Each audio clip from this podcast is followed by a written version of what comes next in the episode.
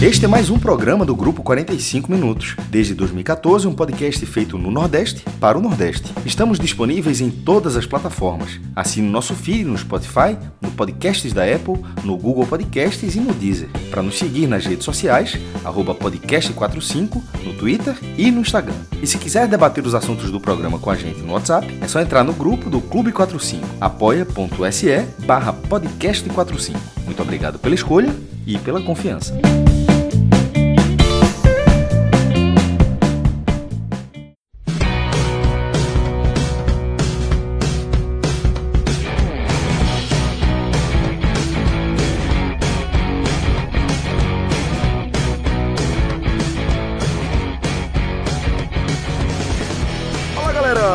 Começando mais um Telecast, eu sou Celso Shigami, estou aqui com Fred Figueiredo e com JP Pereira para a gente analisar esse clássico das multidões, vitória do esporte por 1 a 0 partida válida pela sexta rodada da Copa do Nordeste. Inclusive, eu e Fred Figueiredo chegamos aqui na Ilha do Retiro bem cedo, né? Tinha passado um pouquinho da, da uma da tarde que a gente participou da transmissão desse jogo, do pré-jogo, junto ao, ao pessoal do Live FC. Inclusive, mandar um abraço aí para essa galera que tem é, sido parceira também nessa edição 2020 é, da Copa do Nordeste.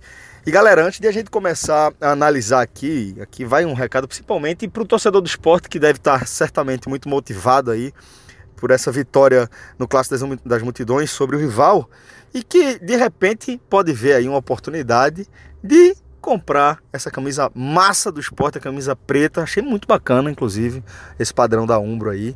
É, lá no n10esportes.com.br.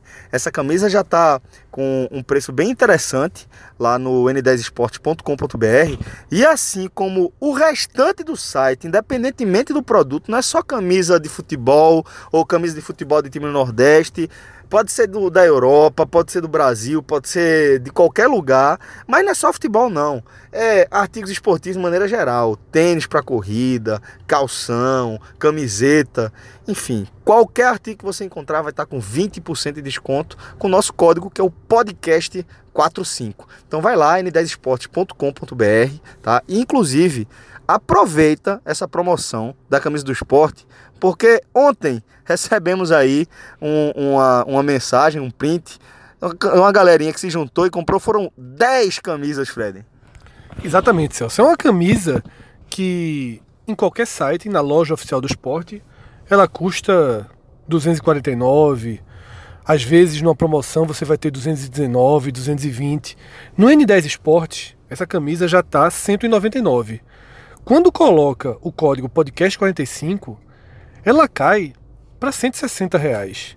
A gente viu vários prints, porque, detalhe, quem nos avisou dessa promoção foi o nosso próprio público. A gente lançou, a primeira campanha que a gente fez com o NE10 foi uma campanha de chuteiras, mas o próprio público comunicou que tanto essa camisa 3 do esporte como as duas camisas do Náutico estavam com preço muito bom. E a gente comprovou, e aí, obviamente, começamos a divulgar e recebemos prints como essa compra, que foi uma compra de 10 camisas. Por quê? Porque quem comprou, quem compra uma camisa no Recife, pela média que a gente viu nos prints, com o frete, fica em torno de 170 a camisa, que é muito abaixo do preço do mercado. Quando você junta alguns amigos, zero frete. Aí a camisa fica pelos 160. A gente teve, Celso, entre as mensagens que, que o podcast foi marcado, um torcedor que disse que há muitos anos não comprava a camisa do esporte no mesmo, na mesma era do lançamento dela, porque é uma tradição de alguns torcedores esperar virar o padrão para comprar o anterior mais barato. O cara disse há tanto tempo eu não comprava, mas já está com esse preço. Então é uma oportunidade muito grande. Tanto a gente está falando aqui da esse, camisa. Esse ouvinte, Fred, comprou três para ele, para a mulher e para a filha. E, Foi muito bacana isso, velho. E aí, Celso, é onde eu ia chegar. A gente tá falando do preço da camisa adulto, masculina, a camisa infantil, a camisa juvenil, a camisa feminina e o kit para criança que vem com calção. Esses aí estão no site por 169. Quando você joga o desconto, vou falar aqui de cabeça porque eu acho que é o mesmo, fica o mesmo valor das camisas do Náutico, 128. Então é uma vantagem muito grande. Por isso que as pessoas estão comprando de 3, de 5, de 9, de 10. Porque vale a pena de fato. Eu mesmo, se eu estou até. Quando eu vi, eu disse, vou comprar. Mas aí fui fazendo uma coisa, outra, divulgando, prestando atenção nas mensagens e não comprei. Porque quando, quando foi lançado tinha P, MGGG e o XGG é GG, não sei exatamente essa a denominação desse tamanho maior. Tinha todos os tamanhos, o que é muito importante também. E aí, fica atento aí, n10esportes.com.br, dá uma olhada, você vai encontrar muita coisa legal. Com o nosso código você vai encontrar preços imbatíveis, tá? E a gente aproveita também para dar as boas-vindas nesse momento é, de, de é, nova chegada de parcerias, né? Das boas-vindas justamente a esses novos parceiros. A N10 já está com a gente agora, já faz parte da família, mas a gente vai abraçar também a galera do Airsoft Shopping, tá? É, que confesso, Fred, eu não, não, não, vou dizer que eu fui atleta de, de airsoft, de carabina de pressão, mas atirava bem, tá? É, quando era criança eu tive um, uma carabina de pressão, minha família tinha uma propriedadezinha na, no, na zona da mata, e passava muito tempo com meus primos por lá, fazendo lá do meu avô. E era uma das diversões, né? É, fazia campeonato lá, gostava de atirar. E na época que eu, vejam só, eu fui militar. Na época que eu fui militar também é, fazia parte da, da, equipe de tiro. Então era, era o que eu gostava muito de fazer e que tô curioso para saber como é que anda aí essa minha pontaria, viu? Celso, eu sei que você é um cara super bem informado, até porque eu conversei de Airsoft, sobre Airsoft com você já há algum tempo, porque esse namoro, que agora é namoro, foi uma paquera há muito tempo, né? A gente já conversou com o pessoal da Soft Shopping há um certo tempo e agora a gente pôde fechar essa parceria. E já conversei com você sobre a Soft, você me, me abriu as portas de um mercado, né, de um segmento fantástico, cada vez mais crescente e que atinge perfis os mais diversos. Isso é muito interessante. Eu tive na loja com o Gilberto, que é o dono da loja, eu tive lá na acho que na quarta ou na quinta-feira, essa loja fecha às 6 horas. Eu cheguei lá umas 5 e meia, saí de lá às 6 e 40 loja cheia. Sabe por quê? Porque as pessoas que começam a jogar, elas abraçam. Comunidade, né? Perfeito. É um, é um sentimento de comunidade fantástico. Isso me impressionou muito. Eu, ao contrário de você, eu não tenho nenhuma experiência com, com tiro esportivo, eu não tenho nenhuma experiência com esse tipo de jogo. Nem mesmo os videogames, né? Porque o Airsoft é um grande videogame Real, né? Real, né? E eu nunca. Não, não é muito a minha praia, mas escutando os relatos, que inclusive eles tiveram uma ação, uma missão, é chamada dessa forma. Recente, ali em aldeia, no. Como é o nome, Celso? Do. Siminic, Centro de Instrução Marechal Newton Cavalcante. Pronto, esse cara é uma enciclopédia. Começou de tarde e terminou meio-dia do outro dia. Os caras fazem, velho, churrasco ali de noite na mata esquentam a comida. Os caras, velho, é 100%, é uma imersão muito legal, Celso. Muito legal. Eles estavam me contando a história. Então você tem uma, uma missão, recuperar missas que estão na igreja. É muito legal. Porque é, o, é um. Existem dois modelos né, de jogo. E esse, jogo, esse modelo que os caras vão pra mata é o modelo que você de fato simula uma ação militar. Então, por exemplo, se você leva um tiro no braço, você cai, chama o médico, por rádio ou gritando, você, como, na, como na guerra, velho. Dê um jeito de aparecer o médico. Até o médico chegar, você fica no chão. O médico, claro que não, não, necess, não é um médico. É, não é um cara formado em medicina, é um personagem médico. Anda protegido. Isso. Porque é um vale muito. Ele é valiosíssimo. Por quê? Porque ele vai lá, depois que ele atende o cara, o cara volta pra guerra sem o braço. Fachado, né? Fachado, sem o braço. É de uma realidade muito legal. Eu fiquei bem fascinado com essas histórias e também achei uma coisa muito massa, Celso. Isso é muito legal para qualquer esporte. Uma, uma descrição de como funcionam as granadas. Eu pedi para granadas, como é que funcionam as granadas? Que mostrou, velho, um grau de honestidade com que encara o jogo que é impressionante. São três tipos de granada. Uma granada que só faz fumaça, só para agitar. Uma granada que explode sai as bolinhas que atiram, né, que são bolinhas, né, que podem pegar. E a granada de som, que é a mais forte, assim, ela explode, faz um som. Acho que é percussiva que chamam, alguma coisa do tipo. É, não sei. E quem tiver num raio de 5 metros se entrega dizendo que morreu. Se, se, você, se a granada cair você tiver num raio de 5 metros, você na honestidade se entrega e vai dizendo que morreu. Então é muito legal. Tem o site, Instagram da, da Soft Shopping.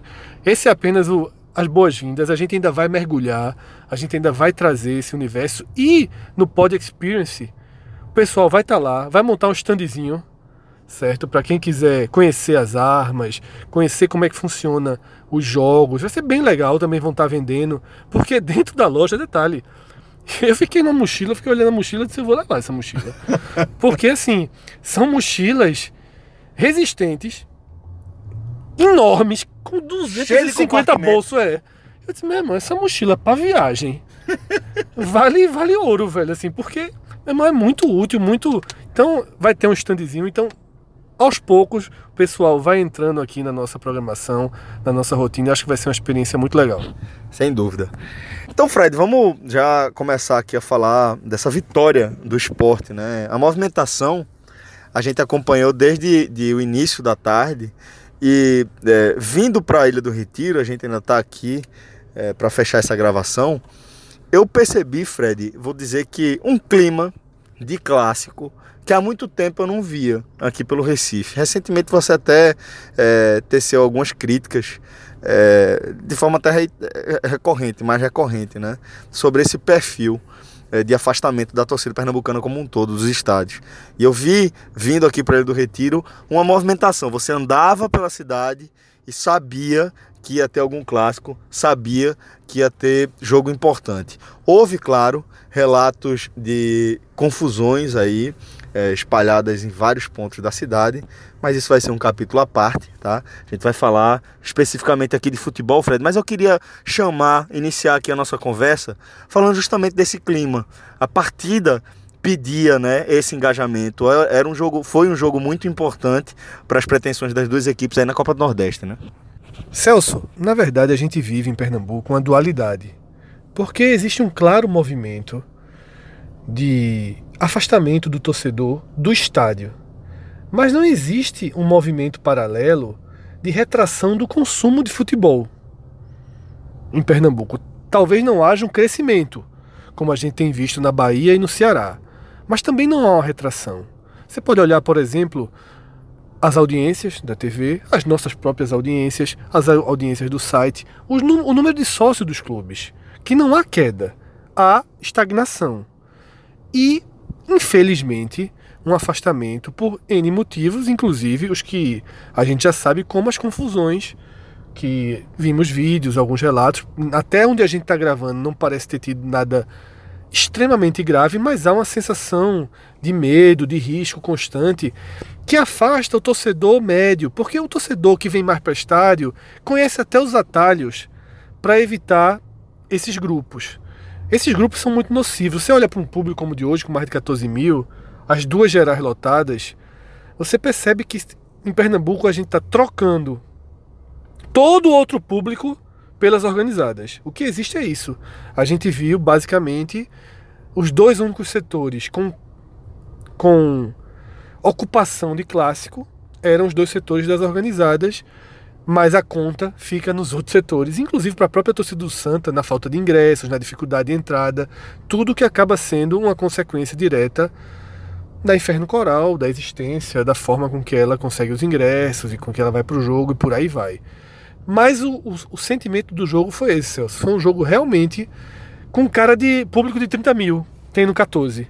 Né? A sensação nas conversas, né? chegando mensagens, as pessoas preocupadas, querendo ver o jogo, a gente viu né, relatos assim de torcedores do Santa, do esporte, e é bom voltar a viver esse clima, mas é fundamental que se evolua muito nessa relação, porque o clima só ele não é suficiente para que a gente que o futebol de Pernambuco nem, nem volte, eu não vou usar volte, porque eu acho que não tem que se linkar nada com o passado.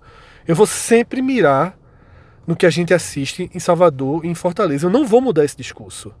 Porque é um fato claro que a gente ficou para trás.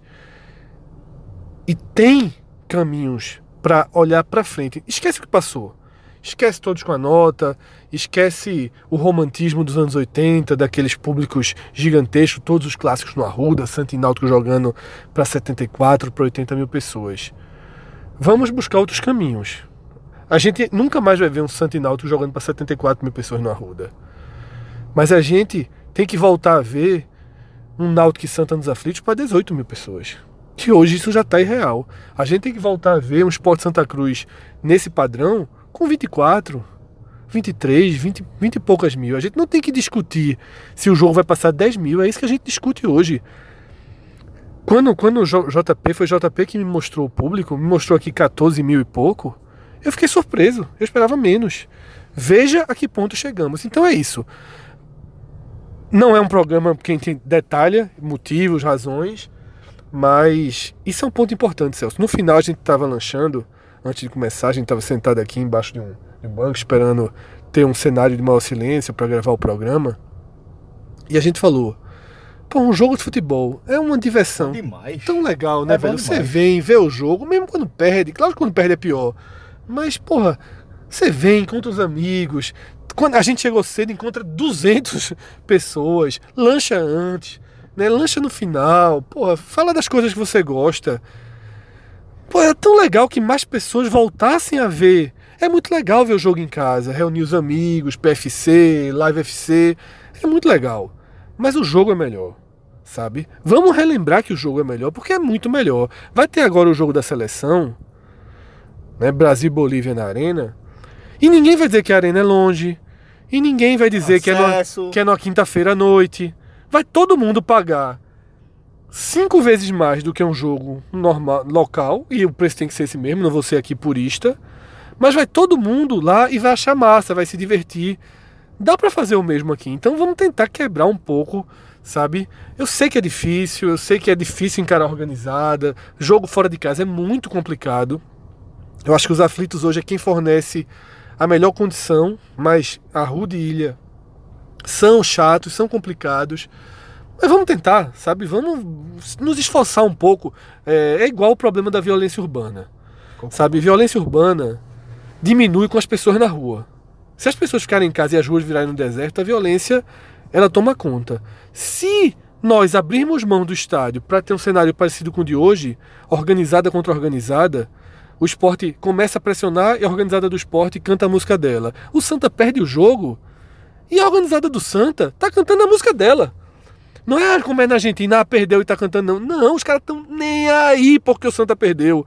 Os caras estão cantando que a jovem fugiu da Gamenon e essa cultura deles. Então, vamos tentar, nós que somos contra essa forma como as organizadas tomaram os estádios de Pernambuco, vamos, vamos ocupar esses espaços. Tomar de volta, né? importante. A gente precisa realmente é, se mobilizar aí para poder é, voltar a ter uma mobilização interessante para um público interessante aqui no estado de Pernambuco. É, agora falando da partida propriamente dita, como de costume, vamos analisar aqui pelos dois lados desse clássico das multidões. Então, JP, vamos começar falando do lado rubro-negro, o lado vencedor, né? um hábito, uma tradição nossa aqui. O esporte que fez um jogo é, onde dentro de campo a gente via em relação à formação Daniel Paulista mandando o que tinha de melhor ali à sua disposição, o Santa Cruz da mesma forma, houve desfalques aí dos dois lados, desfalques importantes, Lucas Bárcia, é, é, é Bárcia pelo lado do esporte, misturando o nome do, dos do gringos aqui, mas Bárcia pelo lado do esporte, pelo lado do esporte, Pipico pelo lado do Santa, então são, são nomes, são desfalques de peso, mas a gente viu aí as duas equipes com o que tinha de melhor e dentro desse cenário, né, é, eu pelo menos vi um esporte superior. Se é, não conseguia se impor ali taticamente, coletivamente, construir as jogadas, amarrar direitinho, vi que é, a, a, qualidade técnica do esporte foi suficiente para que o esporte é, fosse ali o, o, o, o principal proponente do jogo, vamos colocar dessa forma. No fim, é, sai aí com um gol importante de Elton e queria essa sua análise inicial do que foi esse 1 a 0 do esporte na Ilha do Retiro. Fala Celso, Fred, ouvinte. É, Celso, esse foi um jogo em que você fala muito bem. Os dois clubes foram, foram a campo com o que tinham de melhor Lógico, o Sport não tinha Bárcia, que aí é um grande reforço, é um dos melhores jogadores nesse início do ano. Assim como o Santa também não tinha Pipico, que já vem lesionado algumas rodadas, alguns jogos, não disputou a Copa do Brasil. Paulinho também, que estava liberado para jogar esse clássico pela Copa do Nordeste, apesar da expulsão. Né, tem que esperar o julgamento aí para saber se vai nas próximas partidas cumprir ou não. Mas foi vetado pelo CK Alto. E aí é, é departamento médico, departamento fisiológico. O treinador não tem muito o que o que discutir, e os dois mandaram a campo o que tinham de melhor. O Santa vinha de duas boas partidas, contra o Náutico pela, pelo estadual e contra o, o Atlético Goianiense pela Copa do Brasil. Duas partidas jogando ali dentro do seu possível, dentro do limite, buscando forçar o adversário, buscando levar o adversário ao erro. Enquanto o esporte vem de atuações medianas, com alguns pontos legais, com alguns pontos positivos, com outros que, que seguem sendo criticados. Mas para essa partida, o esporte parece que entendeu é, o que precisava, entendeu que precisava muito da vitória, que jogava em casa, que tem uma torcida ali que apareceu, o Fred já falou aí dos 14 mil torcedores, claro que tem a parte do Santa Cruz, perto ali dos 2 mil, mas digamos que 12 mil torcedores do esporte é, estavam empurrando a equipe. E aí o time de Daniel, já no primeiro tempo, busca ter o comando da partida. Busca e esse comando a partir da posse de bola. É, foi uma equipe que rodou muito a bola ali entre seus zagueiros, algo que já é comum do esporte já de toda a Série B do ano passado. É, buscou utilizar bastante o lado direito, e aí eu vou dividir bastante os, os dois tempos do jogo, porque nas atuações individuais, quem, na minha opinião, foi mal no primeiro tempo, acabou crescendo no segundo, e quem veio bem no primeiro tempo, acabou decaindo nesse segundo tempo. Isso aí a gente vai mais para frente vai debater isso melhor. Mas foi isso. O esporte tinha o controle da posse de bola. Lógico, o Santa buscava se defender e reagir. E no início e durante todo o primeiro tempo fez isso de forma, de forma segura, conseguiu se, é, se defender. Estava com um pouco de dificuldade para reagir, mas é exatamente o Santa quem tem a primeira chance clara, a primeira boa chance de jogo, num cabeceio, uma bola construída pela lateral direita com Totti. A bola, é, Totti vai até a linha de fundo, faz o cruzamento voltando para a área, e aí o atacante, o Maicon, é, entra ali num peixinho, acaba colocando a bola para fora. Foi a primeira grande chance da partida, mas o esporte seguiu seu domínio. O esporte buscava rodar bastante a bola. O lado direito do esporte foi o mais acionado durante o primeiro tempo. O lado ali com Raul Prata e com Ian pelaquela ponta. Lucas Mugni também, que era o meia, caía muito daquele lado. Richelli tentou muitas bolas, era mais um jogador que fazia. O esporte buscava formar as triangulações para aquele lado. Entre esses, lógico, falei aqui quatro nomes de jogadores, mas os quatro se revezavam ali em quem aparecia nas tabelas. E, e o esporte foi tentando. Raul Prata teve algumas chances de cruzamento. Ian buscou entrar na área. A primeira grande chance do esporte foi exatamente numa jogada que veio desse lado, acaba sobrando na quina da grande área para Lucas Mugni. Ele tem uma chance clara ali na perna boa dele, a perna esquerda, Lucas Mugni canhoto, e ele acaba isolando. É, coloca para cima, coloca muito para fora, tenta tirar, tenta tirar do goleiro e acaba tirando muito. Mas esse foi o primeiro tempo. Um primeiro tempo que o esporte teve o controle das ações, mas um primeiro tempo até certo ponto morno. É, tava assistindo, como o Fred bem falou, um jogo que você reúne amigos, estava assistindo com alguns amigos, e aí tava um amigo tava comentando até que tava ficando com sono.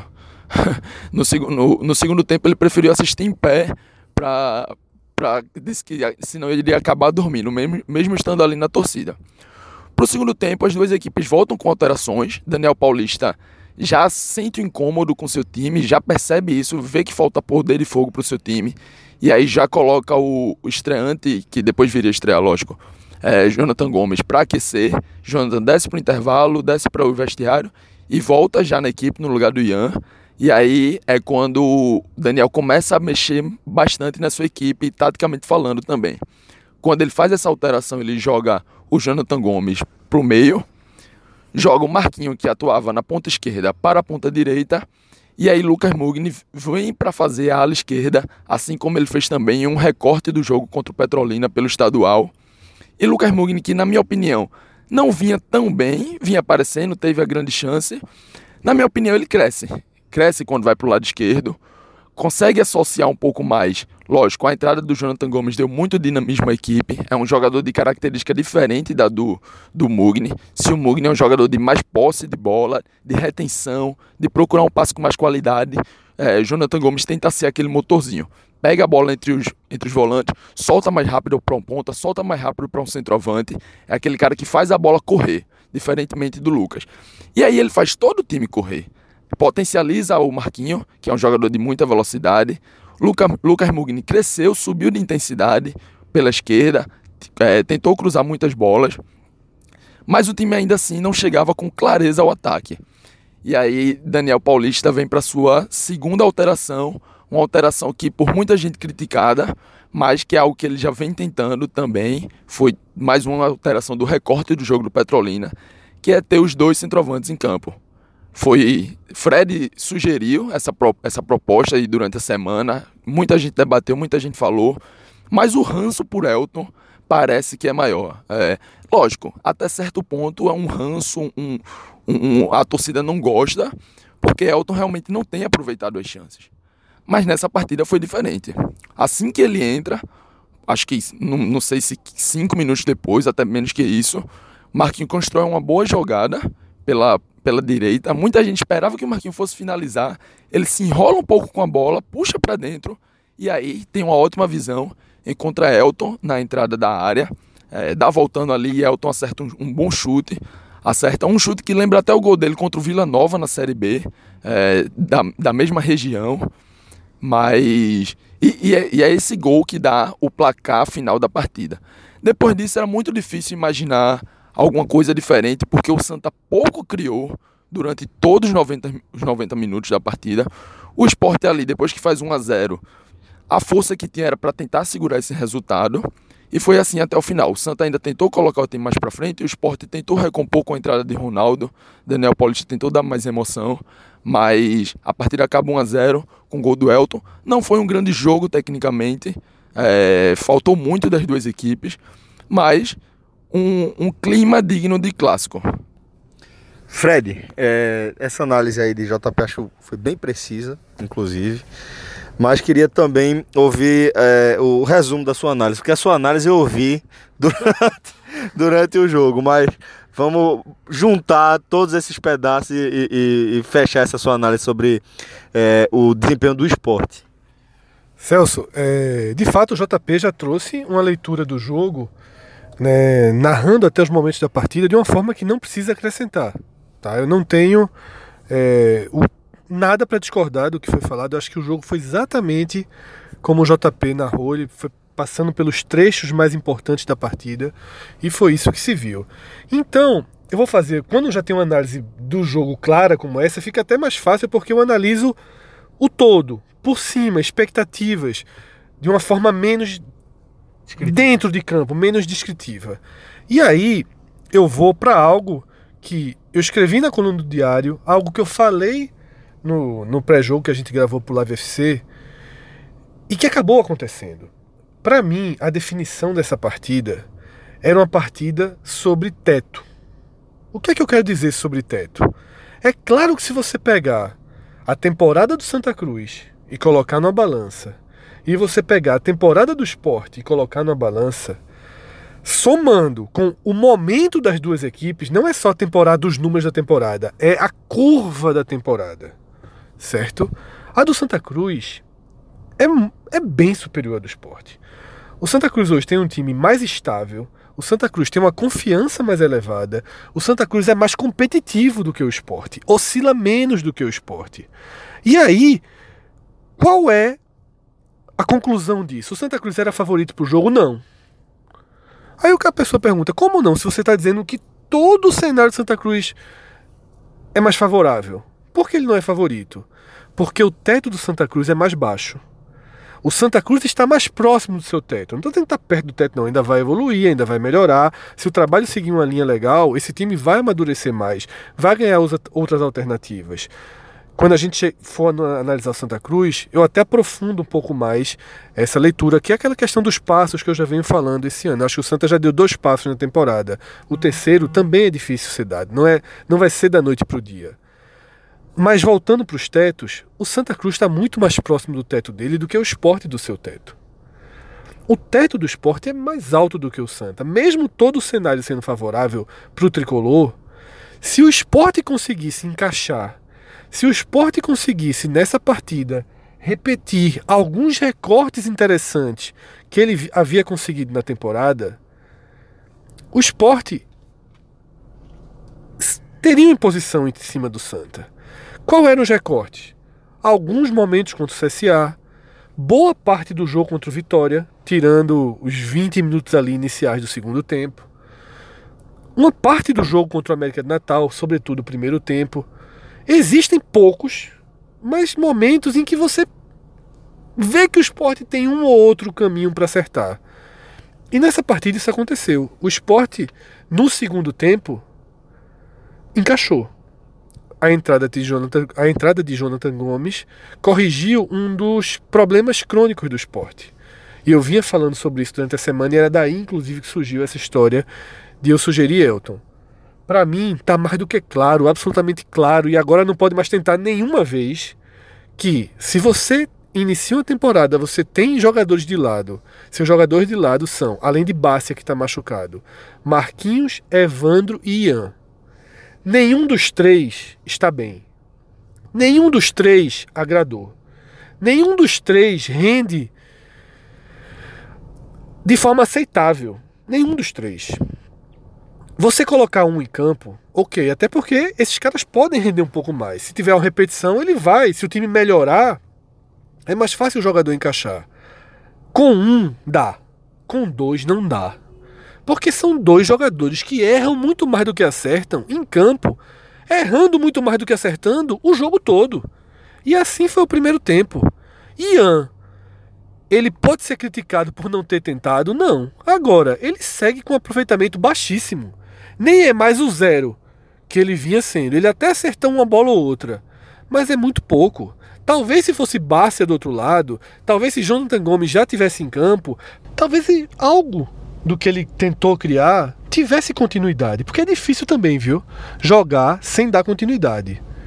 Hernani muito esforçado, Mugni muito esforçado no primeiro tempo, os laterais esforçados, mas a canela tocava mais na bola do que os pés. Então, estava difícil, a bola estava muito viva. As jogadas não saíam com facilidade, certo?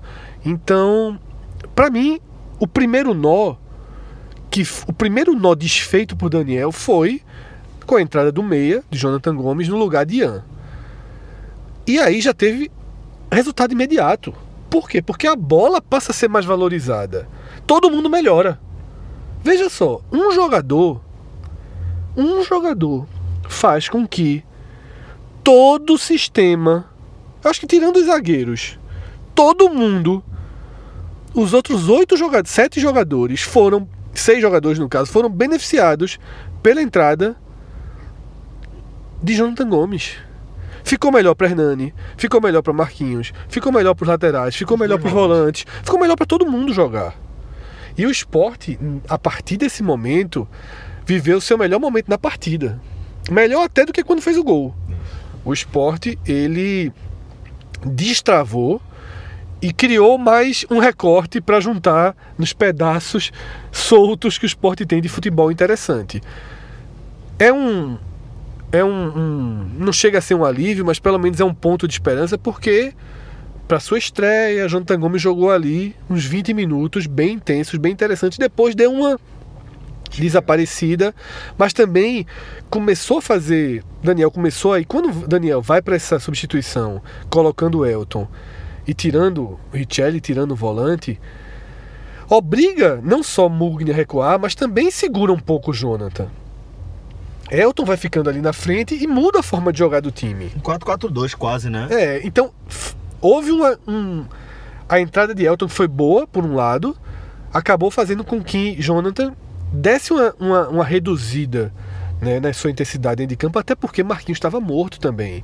E o Santa começava a incomodar pela esquerda do Santa Cruz, pelo lado esquerdo, já que Marquinhos não voltava, Prata não estava dando conta, Richelli também já não estava né, com uma marcação forte.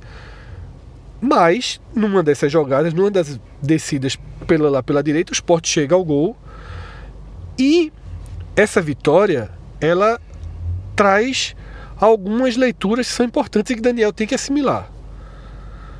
Quanto mais. E o resumo dessas é: quanto mais jogadores de qualidade você tiver em campo, melhor. Eu acho que todo time deveria partir desse princípio. Eu não gostei da escalação. Por quê? Porque eu já, já, já na escalação, eu já não tinha expectativa de ver um time jogando bem com tantos jogadores que não estão jogando bem na temporada. Com jogadores que não têm o refino, a calma, a paciência longe de eu ser um fã de Elton. Nenhum Nenhuma pessoa que acompanha Elton no esporte nesse um ano e alguns meses aí que ele está no clube, ele pode elogiar Elton como centroavante, mas todo mundo sabe que Elton tem suas qualidades. Domina a bola, ganha aquela bola aérea que a Renan não ganha, a primeira bola que vem lançada pelo goleiro, pelos zagueiros. E com isso, inclusive, libera a Hernani dessa função, né? Exatamente. Então, assim, longe de querer dizer que a solução do esporte é Elton. Longe. Claro que não é. Claro que não é. Mas, partindo do princípio que não vai chegar, não vão chegar reforços para a reta final da Copa do Nordeste do Pernambucano, partindo desse princípio, eu acho que deveriam, já falei isso 100 vezes, mas a gente entrevistou é, Lucas Drubsky no, no pré-jogo, fiz essa pergunta e ele desviou ao máximo para não responder. E quando não responde, dá a entender que não vai trazer. Né? O pouco que ele respondeu foi de que é momento de deixar essa turma que está aí jogar. Então, essa turma que está aí, enquanto não tiver Bácia, cogite, cogite Elton. Cogite essas alternativas. Quando tiver Bácia, a gente pode imaginar um esporte com Jonathan no meio, Mugni na esquerda, Bácia na direita e, e Hernan na frente. Mas tendo Elton como uma possibilidade, tendo Marquinhos como uma possibilidade, Ian e Evandro no final da fila. É mais ou menos por aí que, que tem que ser. Esse é o caminho que se desenhou para o esporte. Cabe ao treinador não brigar contra esse caminho. Porque se ele chegar no próximo jogo e volta para estaca zero, aí não adianta. Tá? Ele tem que ter outro ponto de partida, certo? Ok, Daniel respeitou, foi até esse jogo, seu ponto de partida era esse. Agora seu ponto de partida não é mais esse. Começa com Jonathan, começa com. Deixa Marquinhos enquanto não tem base. Começa com Jonathan, começa com Mugni, mas esse já é seu ponto de partida. A primeira substituição já é Elton. Não é mais a segunda. Porque assim você vai evoluindo. Se você volta duas casas, aí alguém se machuca, aí você não vai poder fazer sua estratégia completa. Então, anda uma casa. Tá? O ano é muito ruim do esporte. Se você anda uma casa, você já consegue tentar encontrar um caminho. O esporte não tem um time pronto. A gente tem dúvidas aqui. Não tenho convicção sobre Richelli, não tenho convicção sobre o ataque. Nem no gol você tem convicção total é verdade. no esporte. Não, não tá longe de ter um time pronto e eu não estou falando de Série A, não. Tá? Série A, infelizmente, vira um, um próximo capítulo. Estou falando do que dá para fazer agora em Pernambucano e Copa do Nordeste. Bom, é, então dessa forma a gente encerra aqui essa primeira parte de análise sobre esporte para seguir com a análise dos destaques individuais. Antes, galera, queria dar também aqui as boas-vindas a mais um parceiro aqui do 45 Minutos, o Recife Experience Sports Bar. Fica ali na, na 17 de agosto, é, ali pertinho ali do, do Plaza, é o antigo Demet, Demet que tinha o Demet de Boa Viagem, Demet Strike de Boa Viagem e tinha também o Demet Experience ali de Casa Forte, que virou o Recife Experience Sports Bar. Justamente porque está com essa proposta, né? Não é mais só uma casa de boliche, é, é na verdade uma casa para você acompanhar qualquer esporte que você seja fã, tá? Seja futebol, com jogos da Copa do Nordeste, todos que, que o live estiver transmitindo, seja é, campeonato brasileiro, de, de todas as divisões lá, que tiver também disponibilidade e que também, óbvio, houver engajamento de público, você vai poder ver lá também, além óbvio, desse, disso que já é essa cultura que já está assimilada, né? Que é você acompanhar também as temporadas dos, dos esportes americanos, colocar dessa forma falando aqui de NFL, NBA, você vai ter lá toda a estrutura possível para você é, acompanhar essas partidas. E assim, estrutura é impecável, velho. São quatro televisões gigantes, duas de 55 polegadas, duas de 65 polegadas. Tem um, de, um telão de 350 polegadas, uma tecnologia de ponta aí, é o, o P4, né, o tipo do telão. É, você lembra que aquele que a gente é, viu lá no, no The Match, é, o Game of Thrones, já era muito massa. Pronto, aquele é o P2. Esse é o P4. É a evolução ali daquela casa com mais pixels, né? Então você vai ter ainda mais definição no no telão lá de altíssima qualidade, tá? Então Recife Experience Sport Bar, é, a gente vai, vai trazer uma série de novidades, como de costume estamos só dando as boas-vindas também a esses novos parceiros, Fred. Eu vi que tem uma sinuquinha lá também, né? Umas mesas bonitas, né? A Heineken chegou forte, né? A casa, hum, abraçada aí pela Heineken. É um astral bem interessante e eu vou dar só um spoiler. A turma vai ver os jogos lá, né? Com certeza. E vai fazer a frente. E vai fazer a frente. Já tá dando dica demais, viu? Sobretudo pra turma do clube. Ai, fique esperto, fique esperto, que pô, é muito legal o lugar. Champions e Libertadores. Na sua listinha aí faltou somente Champions e Liberta. Somente, velho. É porque com esse, esse negócio de Libertadores a turma não trabalha muito não, né? Mas é bom que é futebol lazer. Exato. Você larga, né? Exato. Hoje em dia, Libertadores virou futebol lazer. Né? Talvez em breve um clube do Nordeste volte. Mas enquanto não voltar, a gente vai aí é, assistindo como quem assiste a Champions. Vai ser uma boa Libertadores esse ano, né? com alguns roteiros interessantes para se assistir. Né? Você tem aí os anti-flamengos, os pró-Diego Souza. Tem, tem uma, uma turma grande aí que alguns, alguns roteiros, né, que podem ser bem interessantes. A gente vai acompanhar nas quartas-feiras, quintas, a gente vai marcar algumas idas lá. Como eu falei, o spoiler tá dado aí. A turma vai e vai fazendo frente. A turma vai trincada. Bom, é, vamos seguir agora com os destaques individuais aqui da partida, do lado do esporte, né? E aí, JP, vou, vou começar com você, velho. É, na sua opinião, quem foram os melhores jogadores, quem foram os destaques positivos do esporte nessa vitória? Celso, como eu já tinha dado spoiler lá no começo, quando eu falo da partida, um pouco mais atrás, para mim foi um jogo bem distinto nos tempos. E aí a gente já falou muito sobre a entrada de Jonathan Gomes, que destrava o time no segundo tempo. O time tinha a posse de bola, dominava, chegava ali, passava no meio campo com, com certa tranquilidade, chegava ao terço final, mas tinha muita dificuldade de entrar na área, porque o Santa vem se defendendo bem. Fez isso contra o Náutico, fez isso bem contra o, o Atlético Goianiense pela Copa do Brasil, e não seria o esporte, o time que tem muita dificuldade de atacar, que iria furar com extrema facilidade esse bom bloqueio que o Santa tem armado. Não furou do Petrolina? Exato. E aí o esporte foi tentando muito, mas o Santa ali com, com seu miolo de zaga, a gente vai falar depois, conseguia prender. Jonathan Gomes entra e destrava.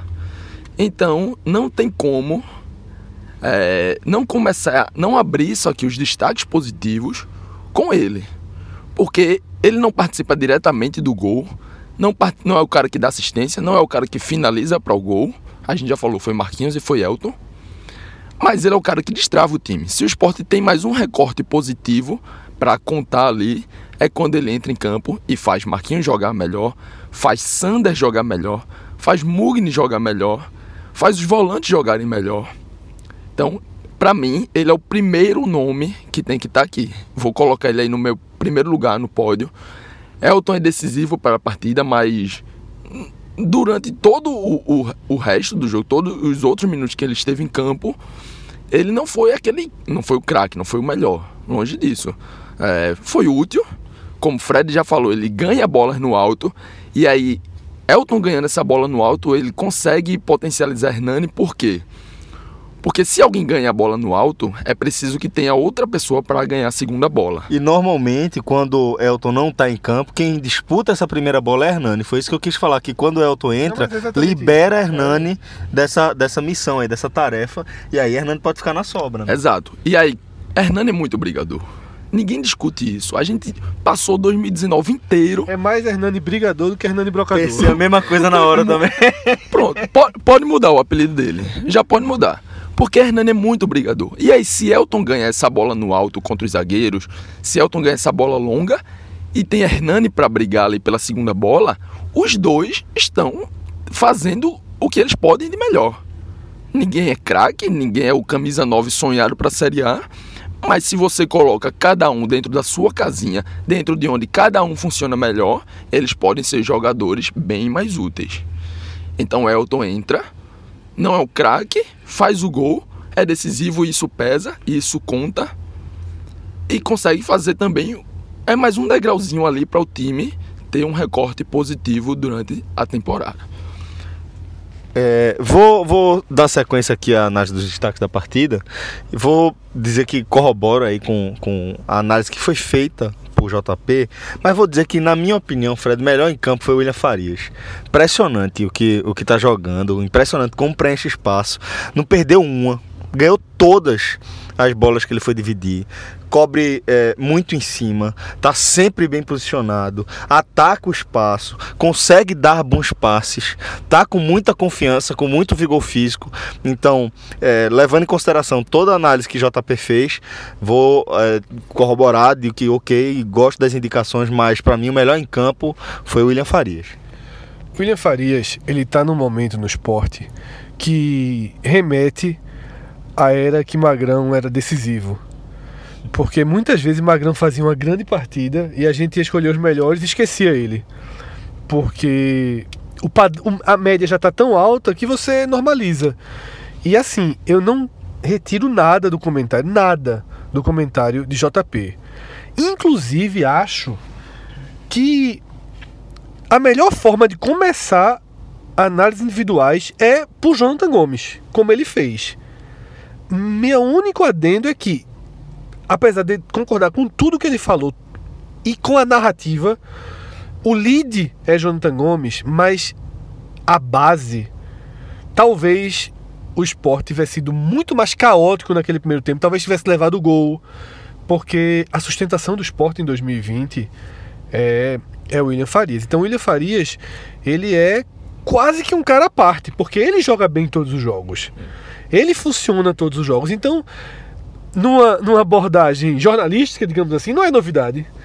Chama muito mais atenção Jonathan Gomes ter destravado o time. Estreado Até, dessa forma, Isso, né? exatamente. Até por ser a estreia de Jonathan Gomes, mas William, William Farias, não, não há como discordar. Ele tá a, na, falando da temporada atual, ele está alcançando o que é Oswaldo para o Fortaleza, Gilberto para o Bahia, Jean Carlos para o Náutico. Isso. Esse é o William Farias para o esporte hoje. É, ele é o alicerce do esporte. Mas o Jonathan Gomes foi o que eu falei, o que JP é, destacou. Melhorou todo mundo. Um cara que entra e tem o, o poder de o seu raio, tipo a granada que eu falei do do do, do, do, do Airsoft. Ah, foi a granada ao contrário, entrou e deu vida. Exatamente. No raio dele de quem estava perto dele ganhou vida. E de fato foi isso. Então eu acho que está bem escolhido. A gente teve uma discordância, né, antes de gravar, conversando sobre Prata. Eu acho que Prata fez uma partida bem ok. Também tá? acho, também acho. A discordância foi com o JP. O primeiro tempo de Prata, para mim, estaria entre os melhores. Como eu já mencionei, o lado direito do esporte foi forte, as triangulações. Mas para mim, no segundo tempo, onde o time melhora, ele decai. E é. aí é por isso que eu o retiro desses melhores. É, eu concordo que no segundo tempo ele participa menos, porque Sander participa mais. A ida de Mugni para a esquerda fortalece o lado esquerdo, tá? E Marquinhos. Marquinhos cansa muito e não encaixa na direita. A reta final de Marquinhos me surpreendeu porque aos 30 minutos ele estava morto e aos 40 ele estava correndo. Então, assim, ele depois da jogada do gol, ele ganha vontade mesmo. Estiga. Estiga, porque ele estava com a mão na cintura deixando o Prata muito exposto. E aí, eu acho que para a gente fechar os melhores, foi até bom eu citar Mugni, ele fez uma partida dos melhores, tá? Com alguma algum atrapalho ali na bola no primeiro tempo, algum excesso de vontade. Ele, é engraçado que ele esbarra nos jogadores às vezes, esbarra em Sander, esbarrou em Jonathan. Ele quer estar o tempo todo, mas tem sido um cara positivo. E ele foi positivo. Então eu acho que ele cabe aqui antes que a gente vá para os piores, porque quando for para os piores, é, eu acho que a gente vai ter um, um um, um, jogador bem interessante para comentar, que ele vai ficar nos piores, né? Mas é interessante comentar. Eu vou devolver para Celso para ele fazer um, uma triangulação rápida, só para ele oficializar. Então vamos para os piores, Fred. Obrigado. É, claro que eu estou falando de Richelli, tá? É, que saiu com 60, 70% de aplausos, não necessariamente para sua atuação, e 30, 35% ali de vaia necessariamente para sua atuação. Não sei, mas teve era Elton que estava entrando, é, né? também teve a chiada de Elton, né? Eu acho que a, a, a, chiada foi mais em torno da mudança do que da atuação em si, sabe? Mas pode ser, faz, faz, faz sentido também que seja que seja. É, esse foi o som do estádio. Isso. Seja lá quem vai levar as vaias ou não. E também nos grupos de WhatsApp, né, no grupo do Clube 45, nas conversas, né? Richelli muito citado, né? Como primeiro tempo ruim, horroroso, errou tudo. E, eu não, e de fato foi, errou tudo. errou quase tudo, sendo justo. Agora, tentou o tempo todo. E aí eu comentei com o Celso, eu tô de novo na, vendo a chegada de Richelli ao esporte, sabe?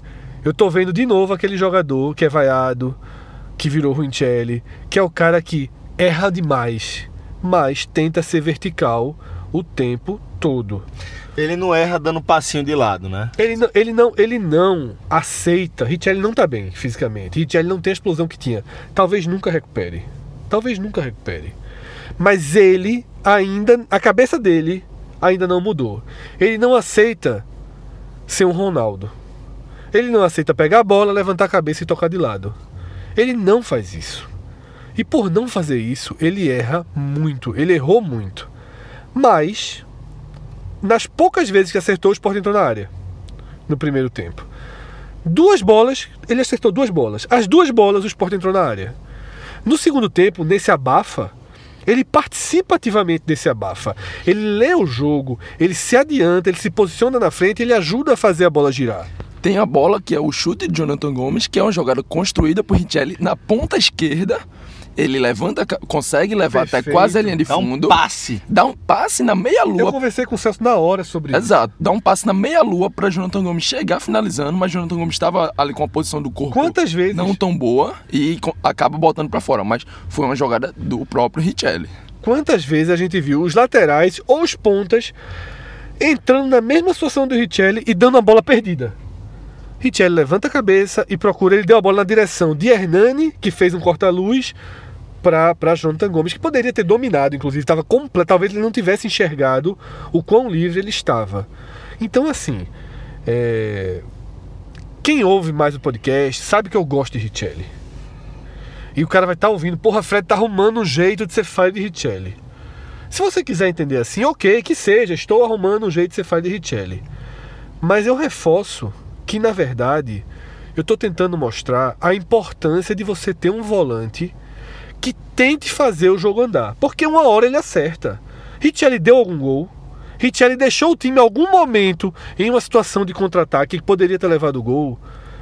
Nenhuma. Ele perdeu uma bola no primeiro tempo que ele estava de costa, que o jogador se antecipa, pra, se antecipa e ganha. Tá? Então, eu acho que é preciso ter uma leitura inteligente sobre Richelli. Para você não perder Richelli. Para você não começar a botar na cabeça que Richelli é ruim e que Ronaldo, que não erra esses passes, ele é bom. Tá? Então eu acho que é isso que você tem que colocar na cabeça para pensar que Jean Patrick, que domina a bola bonito, que dá um passe de lado e que não marca ninguém, é bom. Porque teve jogadas também no primeiro tempo, teve uma bola que o Sport chegou na área, que Richelli ganhou duas divididas. Ganhou uma, levantou, ganhou outra, dando um carrinho brigando. Então assim, talvez Richelli nunca mais volte a ser o Richelli. Mas é preciso esgotar essa tentativa. E só esgota essa tentativa com ele jogando, com ele jogando o máximo possível. Gosto muito de João Igor. Talvez João Igor seja o titular. Talvez. Mas eu acho que não se pode, sob hipótese alguma, maximizar os erros de Richelli para algo além de tentativa e erro. A gente já viveu essa história uma vez. E não se pode desperdiçar um jogador que pode ser um diferencial. Encontrar jogador nota 6, se encontra. Richelli hoje talvez não seja nota 6, não esteja conseguindo ser nota 6. Mas existe uma possibilidade dele ser nota 8. Esgota essa possibilidade, sobretudo agora. Pô, tá jogando com o Ian, tá jogando com Marquinhos, tem Evandro no banco. Tenta que Richelli, quem sabe no brasileiro, ele, até o brasileiro ele melhore. Se não melhorar, ok, traz outro. Tá? Porque não, não, não pode ficar só também João Igor e o William. Traz outro, tá? Traz outro. Bom, é, JP ainda quer fazer um restinho de análise aqui, né? Só para completar sobre essa análise de Richelli, concordo plenamente aí com tudo que Fred já colocou, o Celso colocou, eu também coloquei em parte. E eu vejo muito essa atuação de Richelli de hoje como é, você tem dois, duas formas de ler essa atuação. Ou você gosta da atuação dele porque tentou muito, ou você não gosta porque apesar de tentar, errou muito. Mas fora isso, é como Fred muito bem falou, você não pode perder Richelli Você tem que ir com Richelli para ver até onde ele pode, visando o Brasileirão. O momento de errar é agora, o momento de conhecer agora. E para o próprio Richelli, ele precisa talvez entender que ele não é mais o Richelli de, 2015, de 2016 ou de 2017. Ele está mais velho, ele vem de várias e várias lesões, várias e várias cirurgias, e talvez o corpo e a mente talvez não estejam se entendendo nesse momento. Então ele precisa não pode mais ser esse jogador de área a área que ele sempre foi, que toda a carreira dele foi. Talvez ele não, não tenha mais essa intensidade para ser um homem surpresa, para estar tá pisando na área adversária a todo momento. Mas ele é um cara que tenta muito. E quando acerta, faz o time chegar dentro da, da área do adversário. Então é isso. Acho que Richard está bem pontuado. Agora, são, aqui é para listar os piores. Querem Pode ser que Richard tenha sido um dos piores, ok. É uma defesa, mas ele está na parte negativa de alguma forma. Eu fiz a argumentação, mas é uma argumentação muito mais para que cada um reflita. Ian, naturalmente, substituído no intervalo, ele fica, né, como um dos piores em campo. Acho que Sander fez um primeiro tempo horroroso, horroroso, que pior do que o de Ian. Impressionante como o Sander travou em algumas coisas, mas eis que acordou para o segundo tempo. A gente viu uma bola, Celso mostrou na hora ele levou a bola de uma área a outra. Há quanto tempo o Sander não levava uma bola de uma área a outra? Ele tem essa, essa virtude, ele tem esse potencial. E o segundo tempo ligou o botão on. Sander, pela primeira vez em 2020,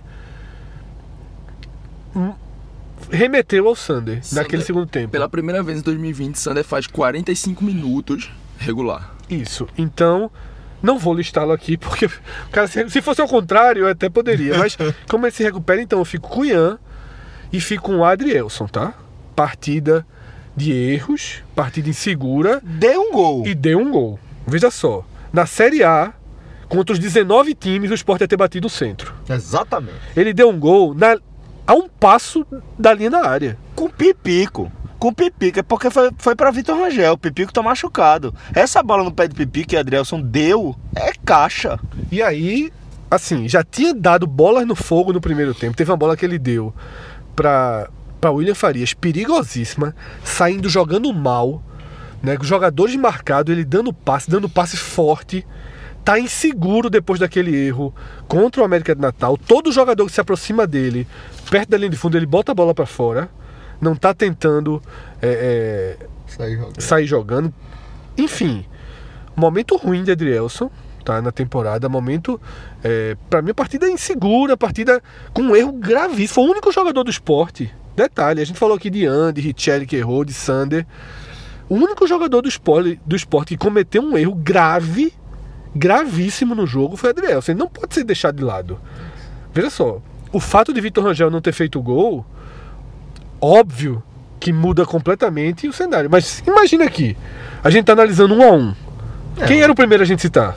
Com certeza, Adrielson, o autor do erro. Né? Então ele tem que estar tá citado aqui.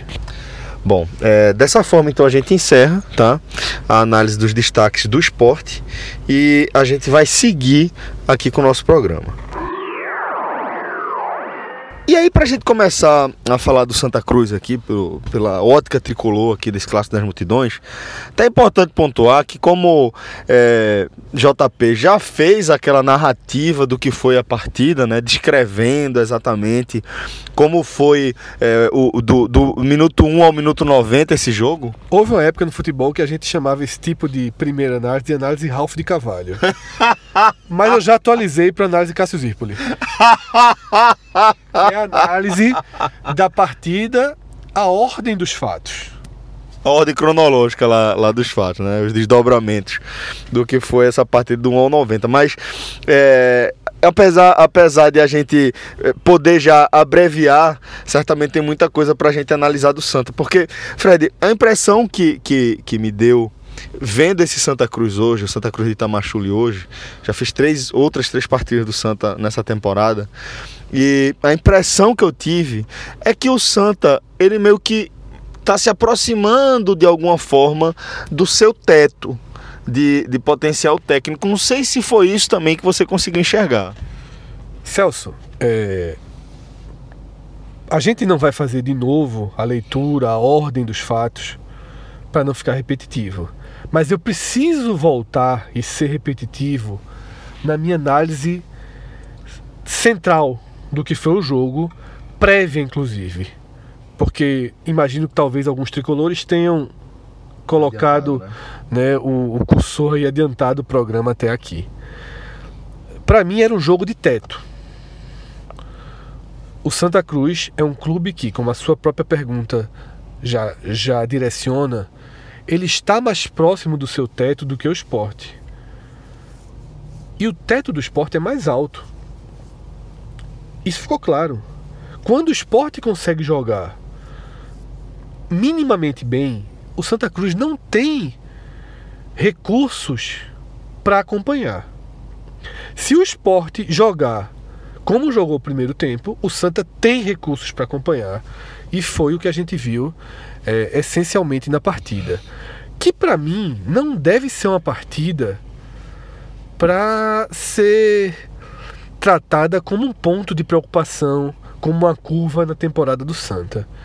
Eu sou, desde o começo do ano, um cara que tem tentado trazer uma análise fria das missões, do desempenho e dos resultados do Santa Cruz em 2020. Porque você fala muito dos passos, né, do Santa. Exatamente, porque você não pode, sob hipótese alguma, sair do eixo.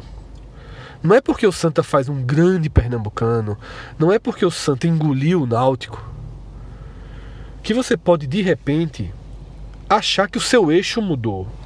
O eixo do Santa não mudou e não vai mudar. O Santa não tem capacidade de operação financeira para investir o suficiente para mudar de eixo. O Santa não vai fazer um time que vai se impor diante dos adversários na Série C. Não vai. O Santa vai fazer um time extremamente competitivo, eu digo isso porque está fazendo, para disputar sua classificação, talvez com alguma vantagem, na Série C, mas não vai pegar o Remo, chegar em Belém e meter 2 a 0 no Remo. Não vai chegar na semana seguinte e, e vencer o Paysandu por 2 a 0. Não é assim. Não é esse o eixo, não é essa a missão, não é esse o objetivo. E aí a gente vai para os passos. Nas primeiras partidas do ano, as primeiras, o Santa já foi um time que, detalhe, construído do zero, chega Itamachule, novo elenco, mas nos primeiros jogos já estava lá uma base. Já havia algo sólido para sustentar a temporada. Esse é o primeiro passo. Que talvez o esporte ainda nem tenha dado. Veja só. Talvez o esporte. A gente está aqui em março e eu não acho que o esporte tenha uma cara, um, um jeito de jogar, a gente vai falar melhor mais pra frente, mas o Santa tem a solidez defensiva que o esporte passa longe de ter. Então é isso, o Santa, pro seu teto, o primeiro passo foi dado muito rápido. E eu tinha dúvidas, inclusive, se o Santa seria capaz de dar um segundo passo.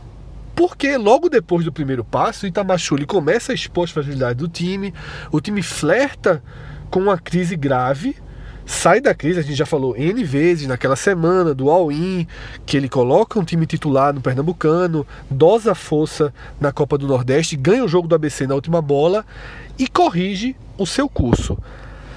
A partir dali, o Santa girou uma chavezinha na temporada. O rendimento individual passou a melhorar.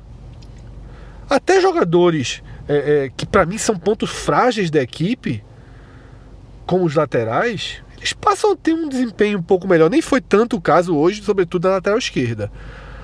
Mas o Santa começa a dar alguns sinais de evolução, sem, sem dar qualquer passo atrás na solidez inicial, sem dar qualquer passo atrás na, na organização tática do time. Agora, assim como contra a Bahia, contra a Fortaleza, que foram aqueles dois primeiros jogos do ano que o Santa sai com um ponto ainda perto pro CRB. Eu cheguei e disse: veja só, a campanha da Copa do Nordeste não tem dano. Porque o Santa enfrentou dois clubes de Série A e um de Série B fora de casa. Não dá para achar que o Santa vai ganhar um desses jogos. Por que ganharia? Não é o normal. E os times da Série A não é como o esporte, que está em busca aí do seu primeiro, talvez, na melhor das hipóteses, do segundo passo. A gente está falando de os dois melhores times da região na Série A. A gente está falando de Bahia e Fortaleza. Dois trabalhos de continuidade, treinadores mantidos, elencos mantidos, reforçados. O Santa ter feito um ponto contra a Bahia, contra Fortaleza e contra a CRB, claro, não contra cada um, contra né? Um Bahia, ponto né? nos três, né? Fez contra o Bahia e perdeu os outros dois jogos, é o normal. Não se deveria pensar em três pontos pro Santa ali.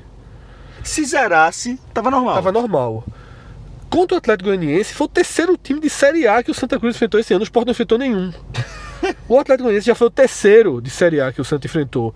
E foi competitivo. Perdeu um jogador expulso, o Paulinho, um dos seus melhores jogadores.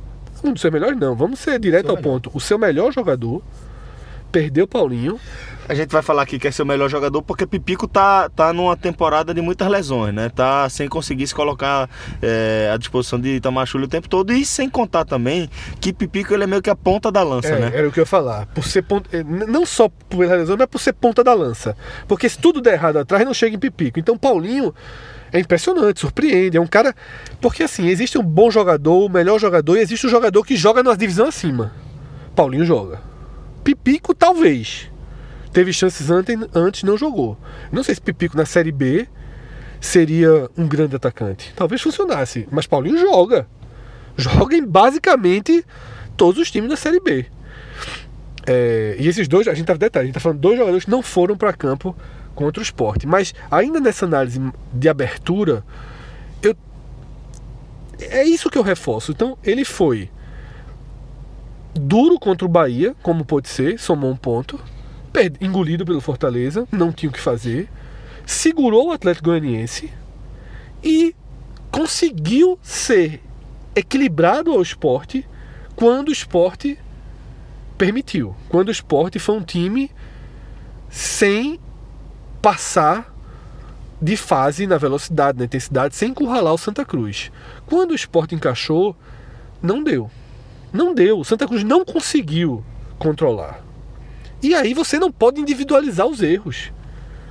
Você pode individual- individual- individualizar os erros de uma ou outra jogada. Por quê? Porque, como o JP falou na abertura, e se você adiantou e não viu, volta um pouquinho para escutar pelo menos essa análise geral né, da ordem das ações.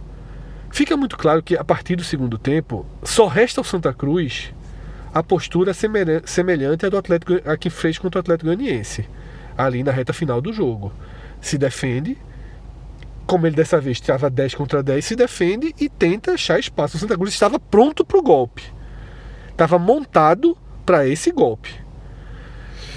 Mas, quando a bola veio, Vitor Rangel falhou duas vezes.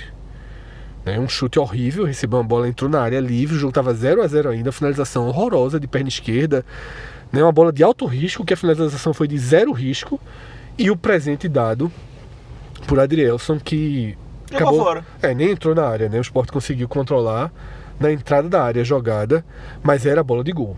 Né? Na, na leitura que a gente fez do Sport, quando a gente falou de Adrielson, a gente disse que na Série A, 19, os 19 times teriam feito o Sport bater o centro. E eu complementei que se fosse esse Santa com Pipico também teria. Também poderia ter feito. Então, assim, o Santa jogou dentro da estratégia que deveria jogar quando o esporte mudou de padrão, quando o esporte mudou de estágio, mudou de degrau. A verdade é que o esporte no segundo tempo mudou de degrau e ali não deu para o Santa competir, porque ele é muito, é você leva desvantagem em muitos setores.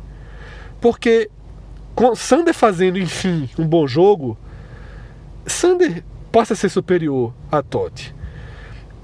O esporte conseguindo atacar pela direita, ora com Marquinhos, ora com Prata, ora com Richelli indo por ali.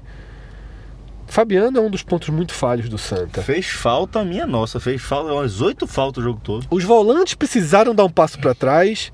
Já não tinha Paulinho, já não tinha Dani Moraes que ficou no intervalo. Então o cenário que se armou para o segundo tempo foi um cenário que obrigou o Santa a jogar um único jogo.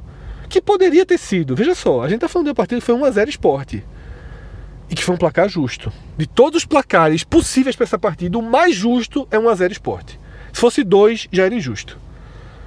A, a própria primeira chance do jogo foi do Santa Cruz, como a Isso. gente já falou lá no começo, um, um cabeceio do, do Michael Clayton. Então, assim, se você disser, o resultado mais justo do jogo. 1 a 0 esporte. O segundo resultado mais justo do jogo era 0 a 0 mesmo. Era ter ficado um pelo outro. Isso, o esporte não isso. ter chegado ao gol. Mas se o jogo é 1 a 0 Santa, num dos dois gols que Vitor Rangel poderia ter feito no segundo tempo e não fez, que na verdade seria 1 a 0 ou 1 a 1, a gente não estaria aqui falando de um jogo fora da normalidade não. Então, eu acho que o que tem que ficar na cabeça do Santa Cruz é vamos ter um time sólido, capaz de ser competitivo contra os mais fortes, tecnicamente, capaz de agredir os mais fortes tecnicamente quando estão mal, caso, por exemplo, do Náutico, e o Santa Cruz acabou de engolir o Náutico, e que tente se impor e que seja capaz de se impor contra os mais fracos. E aí o Santa Cruz tem feito no Pernambucano. Então, eu acho que esse clássico ele não tira o Santa do eixo. Se, se a conclusão desse clássico de qualquer tricolor for de preocupação, tá errado. Talvez seja de adequação com a realidade. Talvez a, a, a, a, vitória muito tranquila sobre o Náutico, somada a uma atuação interessante contra o Atlético Goianiense, tenha elevado as pretensões para o clássico. Primeiro, colocando o esporte num degrau abaixo do Atlético Goianiense. Fez assim, ó, a gente foi lá e empatou, né, empatou com o time de Série A, fora de casa, fez gol, entendendo a crise do esporte. Mas a verdade é que o esporte, o Atlético Goianiense, o Ceará, alguns outros times da Série A nesse momento estão assim, patinando. Não tem essa diferença toda. Porque assim como o esporte achou no segundo tempo uma forma de se impor, às vezes o Ceará acha, às vezes o Atlético Goianiense acha. E quando acha, tem aí, veja só, são folhas na casa de 2 milhões, 1 um milhão e meio. Santa Cruz tem uma folha de, de um quarto disso. E não vai mudar. Tá? Então não vamos é, é, é, procurar vilões, não vamos. Fazer tempestade em um copo d'água, né? é, no final das contas é isso mesmo. Assimila o resultado, tá? Complicou a Copa do Nordeste? Complicou. Complicou. Mas o próprio Santa, Fred, já dava indícios de que não estava 100% focado na Copa do Nordeste, apesar da competição ser uma competição muito mais valorizada, né? É, né, teve o all-in contra o ABC, mas queira ou não, o all-in, quando se escolheu o risco, se escolheu no ABC Exatamente. e não no Salgueiro, que foi o jogo anterior. E queira ou não, veja só, secar alto não impede ninguém de jogar, tá? Você preservou o seu jogador.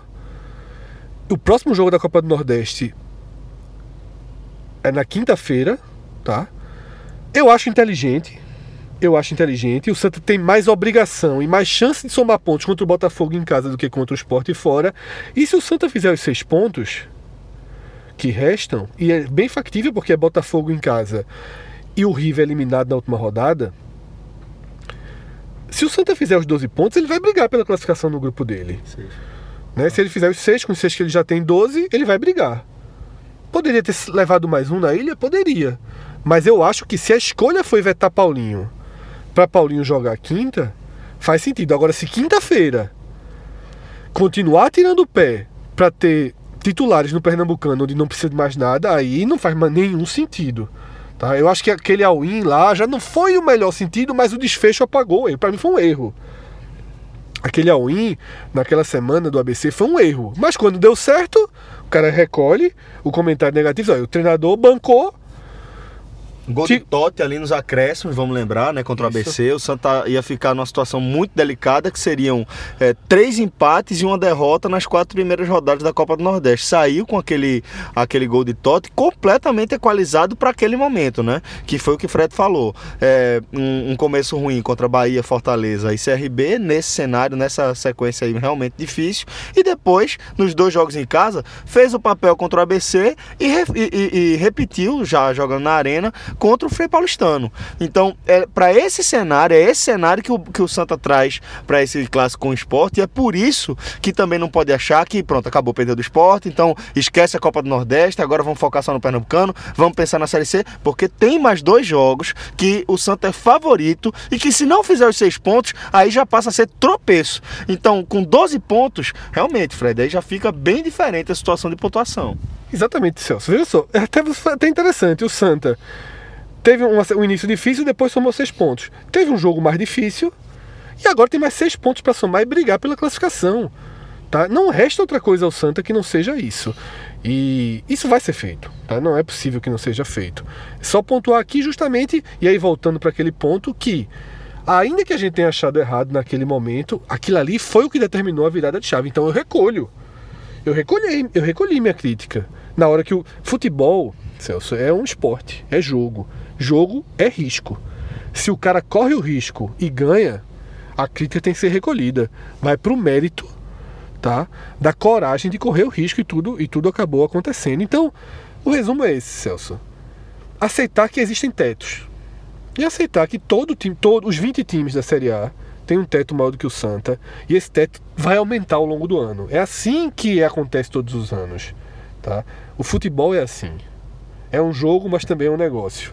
Também é mercado, também é dinheiro. Tá? O esporte não tinha meia, no segundo tempo colocou um meia argentino, que é caro, que custa dinheiro. Que vem de uma meia... boa Série A. Exatamente. Esse meia vai e muda o jogo. E é assim.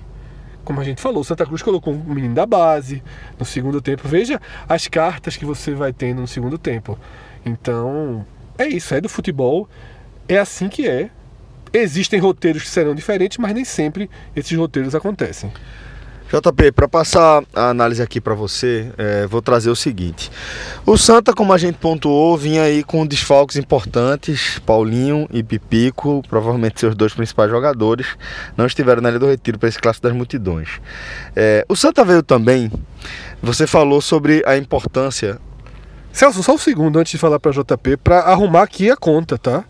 O Santa, né, a projeção dele com mais seis pontos são 13 pontos. Isso, o Santa isso. tem 7. É, né? Não, o pontinho do, não pode tirar o pontinho do Bahia. Eu só estava somando os dois pontos no Arruda, os dois, as duas vitórias na Arruda, mas tem o pontinho do Bahia. Com 13 pontos, a chance de classificar ela é muito alta.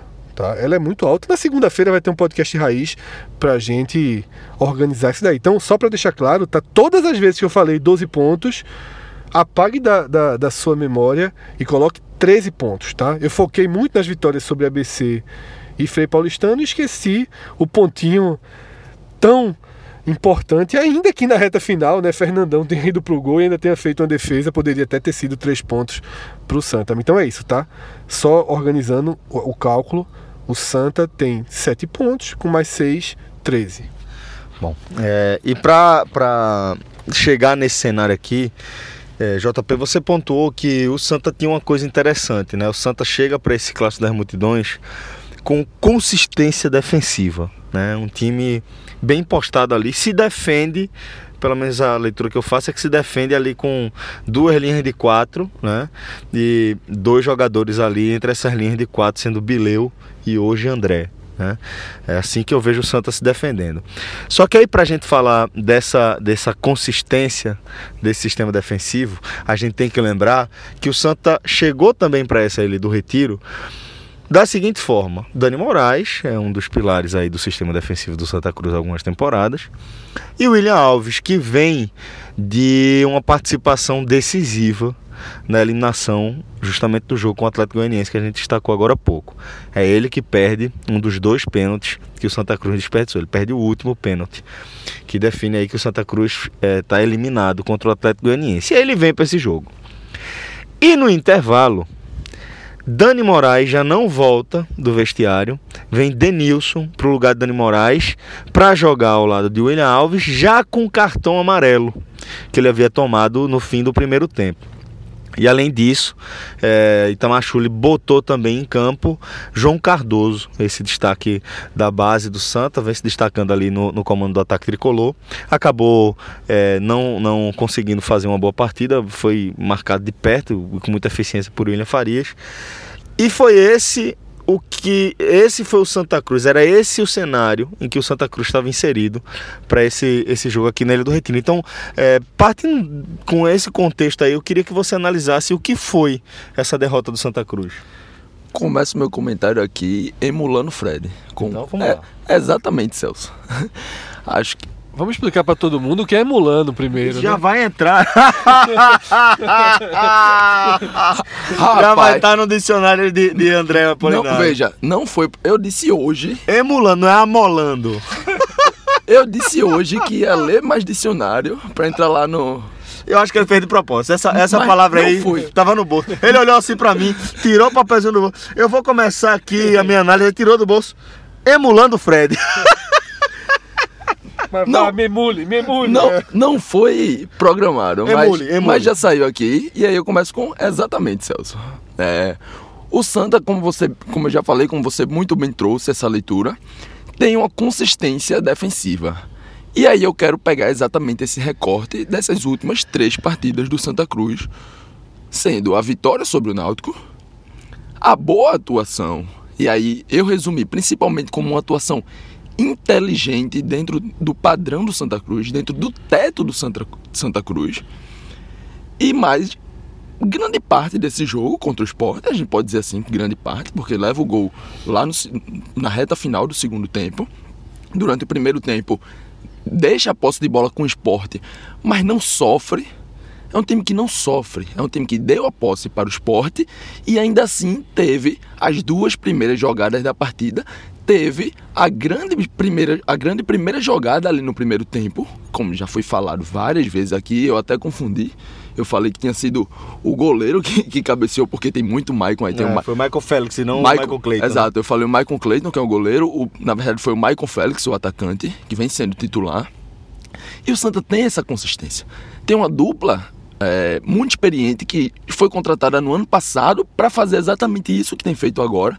Não deu certo no ano passado, porque por conta de lesões, por conta de encaixes. é, o sistema do próprio Milton Mendes na época não ajudava os dois.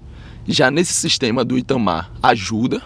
Eles são jogadores zagueiros de área, zagueiros pesados, que não podem marcar muito campo, mas dentro da área eles são dominantes.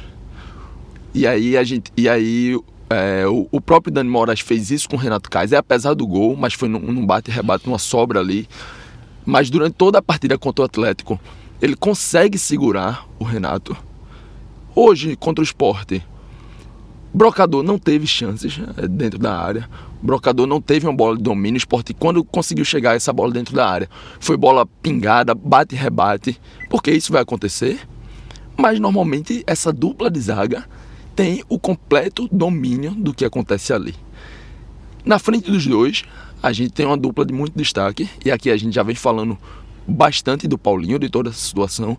Contra o Náutico foi Pra mim, eu não participei do tele, mas foi por muito o melhor jogador.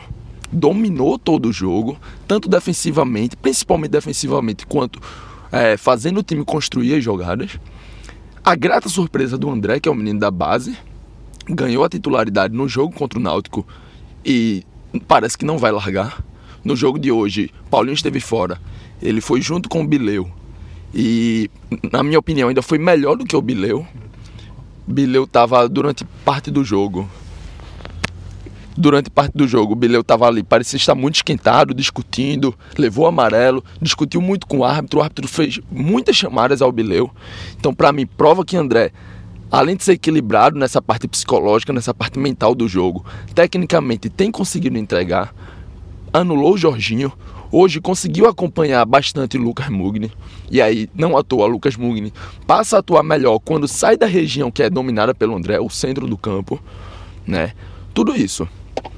Os laterais, a gente todo mundo concorda que são peças abaixo, são problemas e aí o Santa começa o ano com o Júnior na lateral direita, mas já muda para Totti e acho que Totti realmente é um acréscimo ao Júnior, mas também ainda tem falhas, ainda tem erros. Na lateral esquerda, talvez hoje seja o principal ponto ali de fraqueza do Santa Cruz. Fabiano é um cara que já vem do Vitória criticado, já vem do Coritiba criticado. No Santa Cruz continua sendo criticado. Fez muita falta, né? Assim, não é que ele fez falta pela ausência, ele realmente foi muito faltoso, né? É, escapou, inclusive, de, de tomar cartão mais cedo. Foi tomar cartão no finzinho do jogo, mas vamos pontuar também, né? O árbitro estabeleceu aí esse critério pra ele de, de distribuir os cartões no fim. Esse foi o critério, mais ou menos. E o árbitro também deixou muitas jogadas seguirem, Muito. né? Mas parece ser um Mas confesso que eu prefiro, viu? Isso No também. fim Eu, das tam- contas, eu eu gosto também gosto assim. bastante desse, desse estilo de, de arbitragem. Mas, falando do Fabiano, parece ser bem um recurso dele. De parar a jogada ali com aquela falta. Alguém vai chamar de falta tática, de falta inteligente. Eu acho que é fra fraqueza mesmo, acho que é erro, não consegue parar ali tecnicamente num desarme, numa interceptação, numa marcação mais forte e acaba tendo que apelar para falta. E faz, faz, muita falta próximo da área, né? Acaba Isso. que não é uma falta tática. Assim, Exatamente. Sabe? Na verdade, tem, foi ele tem repertório de falta para os dois casos. ele fez faltas táticas no meio de campo, algumas que já poderiam inclusive ter sido, como foi falado aqui, levado amarelo, mas e aí é por isso que eu vou na fragilidade, que é o que o JP tá tá pontuando. Ele faz a tática, mas ele também faz a falta para não ser superado. A falta burra, né? A falta não nem a falta burra, é a falta de ruindade assim, a falta de, ó, não consigo tomar a bola. Eu preciso da falta.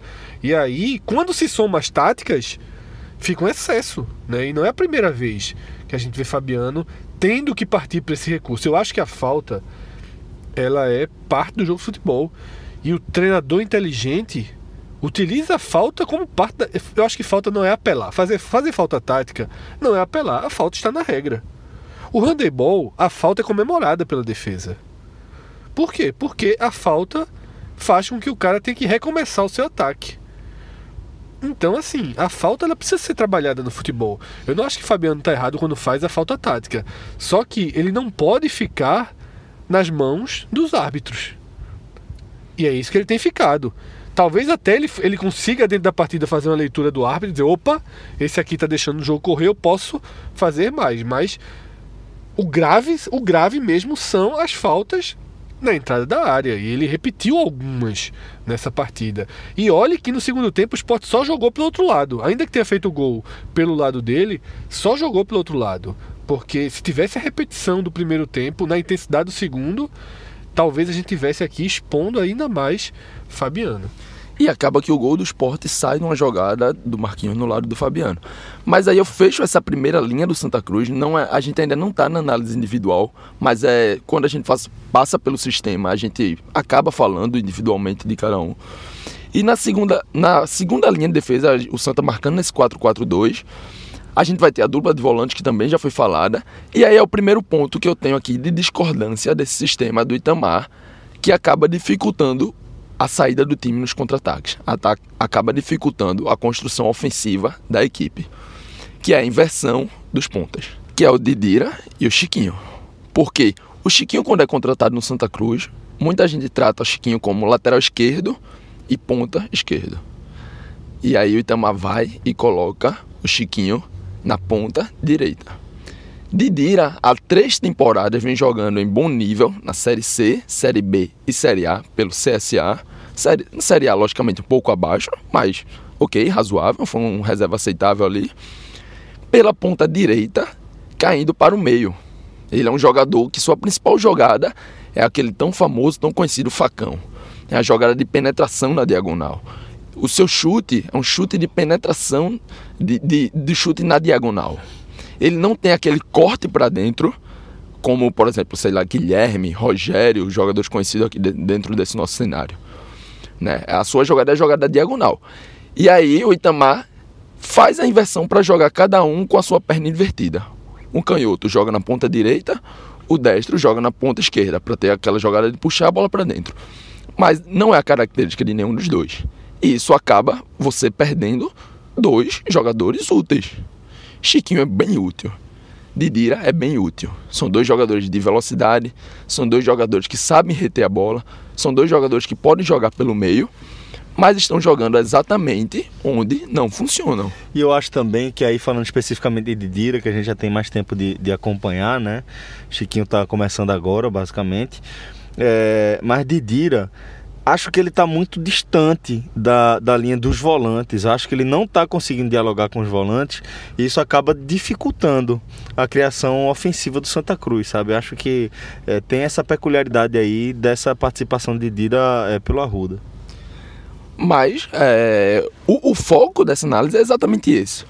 Onde foi que faltou para o Santa? Foi na, no contra-ataque? Foi na construção ofensiva? O primeiro ponto talvez seja exatamente esse. Os jogadores não estão sendo potencializados. Os jogadores, principalmente essa dupla, não está jogando onde funciona melhor. Esse é o principal ponto para Itamar rever. É colocar ali, como o João de Andrade gosta bem de falar, quadrado no quadrado, bola na bola. Depende do tamanho, né? Mas é aquela brincadeira do Lego. É você encaixar cada um onde é o seu lugar. É não querer inventar, é não querer criar algo novo, revolucionar. Didira funciona onde? Na ponta direita? Então Didira vai lá. Lá é onde ele consegue entrar na área, é onde ele consegue dialogar melhor, é onde ele consegue fechar a segunda linha de marcação melhor, até pelo próprio gesto técnico.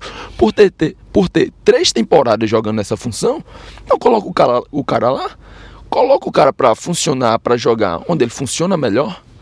Chiquinho joga melhor. Chiquinho foi por muito tempo lateral esquerdo. Então é lógico que um lateral esquerdo, quando vai para a segunda linha, vai funcionar melhor na ponta esquerda. Ele é um cara que tem uma ótima bola parada, um ótimo cruzamento. Então, se você coloca ele pro lado invertido, ele vai até a linha de fundo e tem que fazer a volta. Tem Foi que... muito nulo hoje. Exatamente. Muito, muito apagado. Ele vai levar a bola até a linha de fundo, a perna é canhota, ele vai ter que puxar. E aí não é o melhor dele. O melhor dele é quando ele joga pela esquerda. Então Itamar precisa rever isso. Talvez seja até um pouco de prepotência minha querer ensinar o treinador, mas é só ver onde cada um tem funcionado melhor quando jogam bem. Eu acho que não é ensinar o treinador, sabe, JP? É, o treinador sabe disso. Esses caras, Itamar é um treinador da nova geração.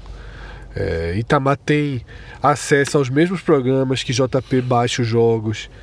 É, ele faz esse mesmo exercício que, J, que JP faz, obviamente. Né? JP está dando seus primeiros passos. É, Itamar está comandando um clube de tradição, ele tem até gente para fazer isso para ele. Mas é ele é que tem alguns JPs. Exatamente. Não sei se no, no, no padrão JP, mas tem aí profissionais, né? Inclusive alguns são conhecidos meus. Alguns a gente tá sempre no dia a dia trocando informação, então são caras que, que eu conheço, que sei que, que tem muito a acrescentar Itamar, muito mais do que eu até. Exatamente. Por isso, JP, que eu, eu fiz essa separação quando você falou. Eu sei que tá parecendo pretencioso. E às vezes soa pretencioso mesmo. Mas quem tá de fora tem essa grande vantagem de poder falar de fora. Quem tá dentro tá sempre procurando uma alternativa de fazer o diferente. E eu não sei até que ponto isso é certo no futebol. Mas é algo comum aos treinadores. Tentar surpreender. Porque do outro lado, Daniel Paulista também sabe que Didira funciona desse jeito, que Chiquinho funciona. E aí, quando você dá uma reorganizada, você também joga um pouco de, de falta de confiança, de insegurança para o treinador mais jovem. E Daniel é um treinador mais jovem. Porém, concordo com o que foi dito aqui. Um passo, e, e volta para minha base, um passo de cada vez passo de cada vez. O Santa não tem. Didira ainda não tem uma grande atuação no Santa Cruz. Fez dois gols contra o Frei Paulistano. Celso lá no Live FC votou no cara, mas votou no cara já cornetando. Disse: Ó, o cara faz dois gols e tem que votar. Eu indiquei, eu falei: Ó, eu vou indicar ele para os melhores, mas não vou dizer que ele foi o melhor. Na verdade, eu não coloquei, mas as outras duas pessoas, tanto Michel quanto Lilian, acabaram votando, votando em, em Didira. Mas eu fiz essa ressalva. Eu não acho que ele foi o melhor em campo. Mas sem dúvida, ele tem que estar entre os melhores porque fez os dois gols. Exatamente. Então, é, não tem uma grande atuação de Didira. Marquinhos tá, oh, Chiquinho tá chegando agora. Vamos, aí eu vou bem no que falou JP. Vamos colocar cada um na sua. Vamos fazer com que o Santa comece a jogar bem com eles na sua, porque aí você tenta o diferente. Tá? Mas não pode tentar o diferente antes de fazer funcionar o básico. E talvez tenha sido um erro aí de leitura de momento de temporada, de estratégia mesmo de Itamar. Mas treinadores cometem esses erros. Isso é uma coisa é, que irrita muito quem está de fora. E talvez só quem está de dentro possa entender. Porque, de fato, de fora, talvez JP seja contratado é, para um clube e de repente a gente esteja vendo né, o mesmo erro se repetindo. Porque, assim, porra, é o que JP falou. No Santa, no esporte, tem um monte de gente que faz o que JP faz, que pesquisa o que JP, o que Rodolfo, pessoas que se dedicam ao futebol todas as horas do dia, analisar o futebol dentro de campo. Que nem é exatamente o que eu faço, o que Celso faz, o que Cássio faz, o que João faz. É diferente. O jornalista de futebol, ele tem uma preparação, ele joga a luz para pontos diferentes do jogo. Quase que, quase que a narrativa, né? A gente Isso. se preocupa muito com a narrativa, e enquanto quem trabalha com futebol da parte de dentro se Se trabalha. preocupa com o futebol da parte de Exatamente. dentro. Você não vê JP jogando pedra mais, mais forte no planejamento de Milton Bivar, criticando o Tininho, o Edno, né? Porque ele está mais focado no que acontece dentro de campo e a gente de fato procura narrativa. Você vê, ele fez toda a leitura do jogo, eu fui nos tetos, né? São duas formas de dizer a mesma coisa, né? Você trazendo todo, você trazendo aprofundamentos. Eu acho que isso, inclusive, faz com que a gente consiga atingir um nível legal de aprofundamento do programa.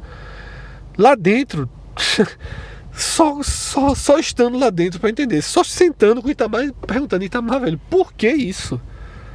Né? E ele vai explicar justamente o que já o JP explicou, porque eu quero que esse time corte.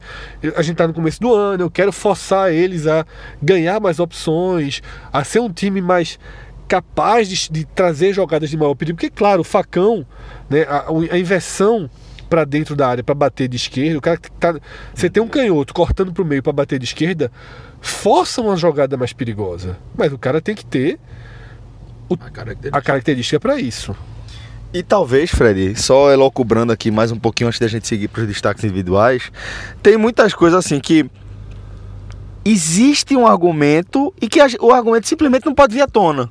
Porque de repente o argumento vir à tona significa, ó, eu tô colocando o Didira aqui no outro lado, porque quem tá dando a cobertura dele não me dá tanta segurança. Isso, é. Tá entendendo? Então tem coisas que o treinador não pode falar. Eu posso falar. É. Eu posso falar, eu posso falar. não, Eu acho que Bileu é lento e acho que ele faz a cobertura ruim e que por isso é melhor jogar de Dira pro outro lado, já que Chi- Chiquinho tem mais fôlego. É só uma justificativa aqui que eu tô dando, sem ter argumento, sem ter argu- argumento concreto qualquer válido, mas só para ilustrar que tem coisas que é, vêm à tona é, a partir de um time de futebol, mas que não são necessariamente a inteira verdade. É só uma parte da verdade, porque o resto não, não é, é- é- é interessante que vem à tona por uma questão de gestão de grupo, né? Bom, é, mas feita aí essa, essa observação, vamos aqui tentar apontar quem são os destaques individuais da partida. Fred, eu vou começar, é, como o Santa perdeu, a gente vai começar aqui com, com os destaques negativos. Vou para dar a estiga aqui, para esquentar o motor, dizer que para mim, Fabiano acabou sendo um destaque negativo que me saltou aos olhos, realmente por conta do número de faltas que foi é, bem além do que a gente costuma observar, né?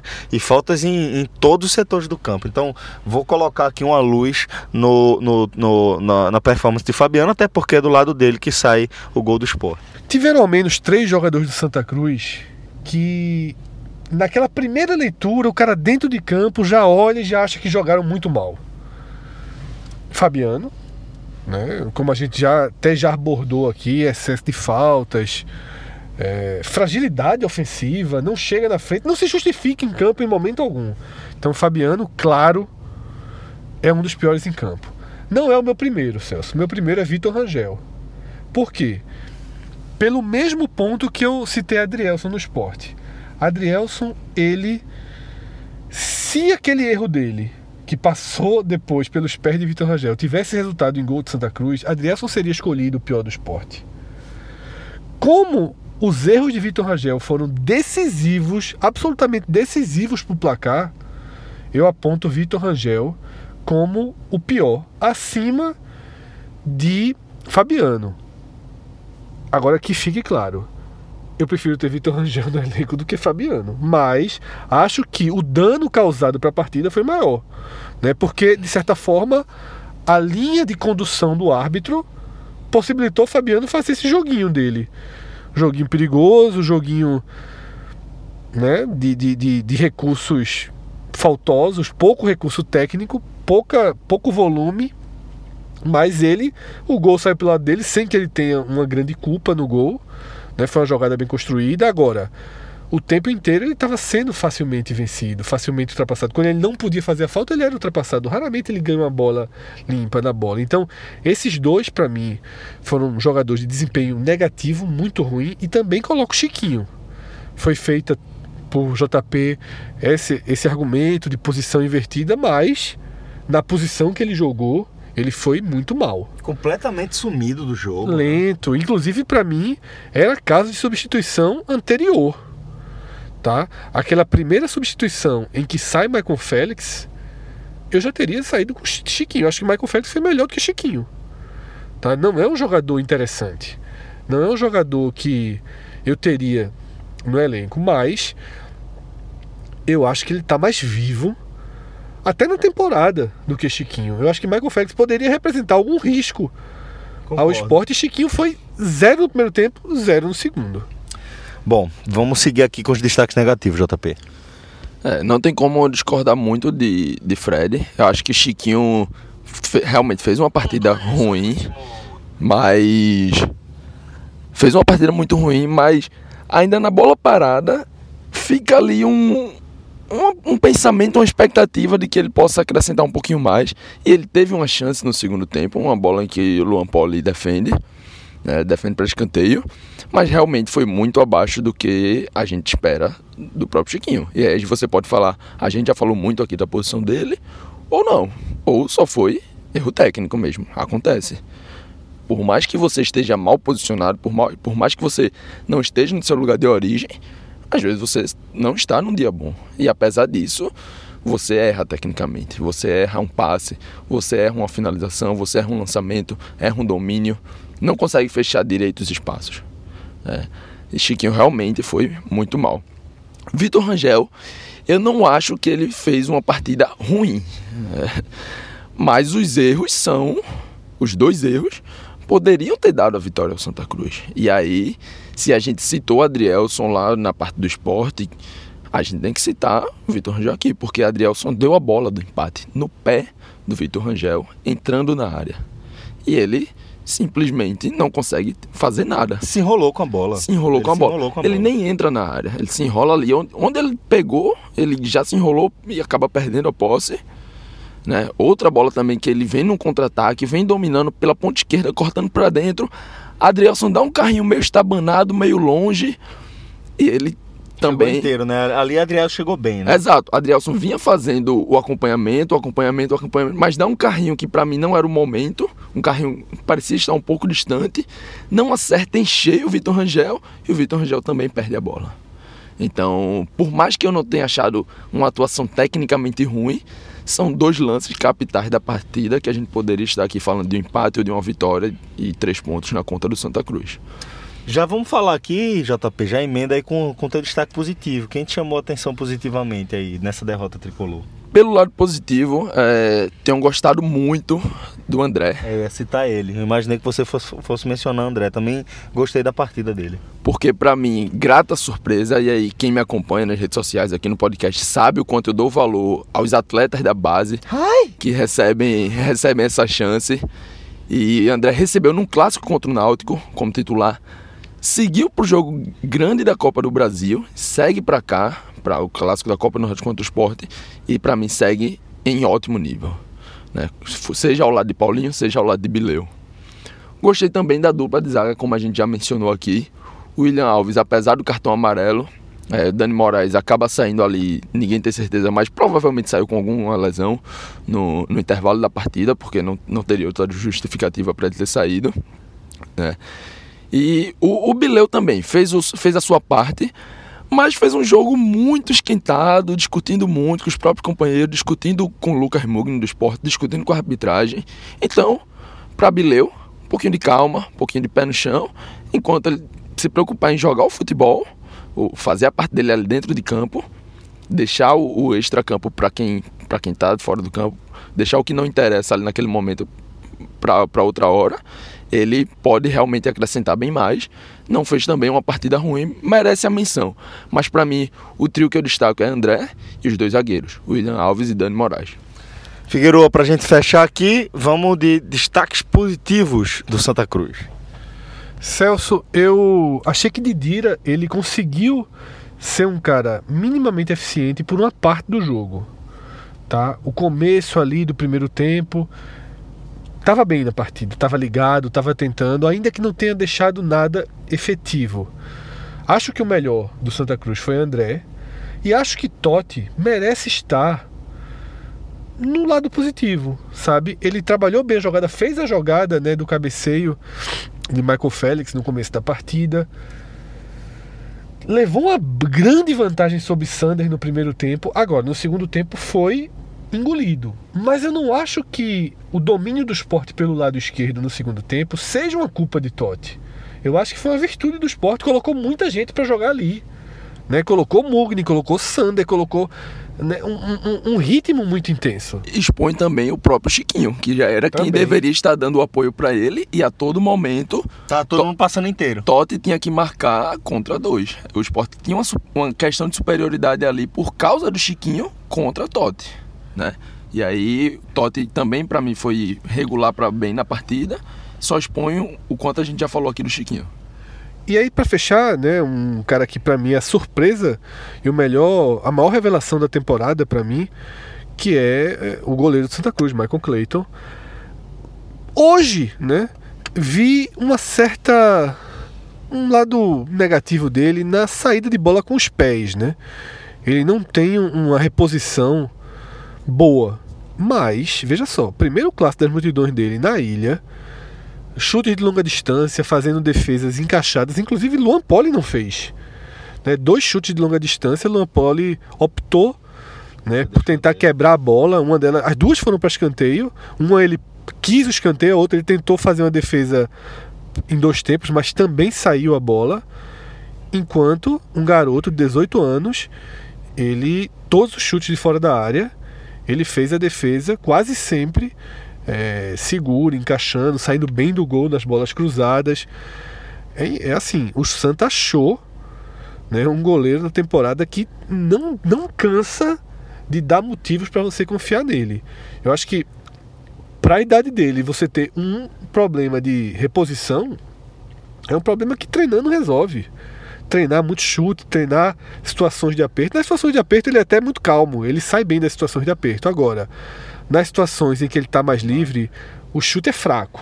Né? Parece que ele realmente não tem a força ainda para fazer com que essa bola viaje mais. Né? É uma bola que, quando recuperada pelo adversário, é recuperada já num trecho do campo de maior risco. Né? O Sport ganhou algumas bolas em que o goleiro tinha reposição com os pés, o Sport ganhava essa bola na linha do meio de campo, é muito na frente. Ele precisa colocar essa bola mais né, para o lado para intermediária. Né? Lógico que você não vai cruzar de um, de um lado a outro, mas precisa também abrir mais essa bola, tá? Procurar mais as laterais quando ele dá esse chute. Né? O chute dele, em alguns momentos, foi uma arma contra o Santa. É um chute no meio campo, literalmente, porque é na linha do meio campo e na faixa central na do faixa campo. Central. Então ele tem que procurar. Se é um chute ainda mais fraco e você não vai ganhar essa força do dia para noite, que seja pelo menos mais buscando a lateral. Mas ele está na parte positiva, porque entra clássico, sai clássico, Copa do Brasil, meu amigo, esse menino tá, tá, tá respondendo demais, assim. É, porra, para mim eu já dou spoiler aqui. Se fosse a revelação do ano no, no futebol de Pernambuco, é ele. E talvez no Nordeste, viu? No que eu vi, eu não vi nenhum garoto no Nordeste esse ano cumprindo a missão como ele está cumprindo, não. Então, senhores, dessa forma a gente encerra mais um telecast, mais uma análise de um clássico, um clássico das multidões. Obrigado demais a todos pela companhia. Valeu, Figueroa, valeu, JP. E um forte abraço a todos, galera. Até a próxima. Tchau, tchau.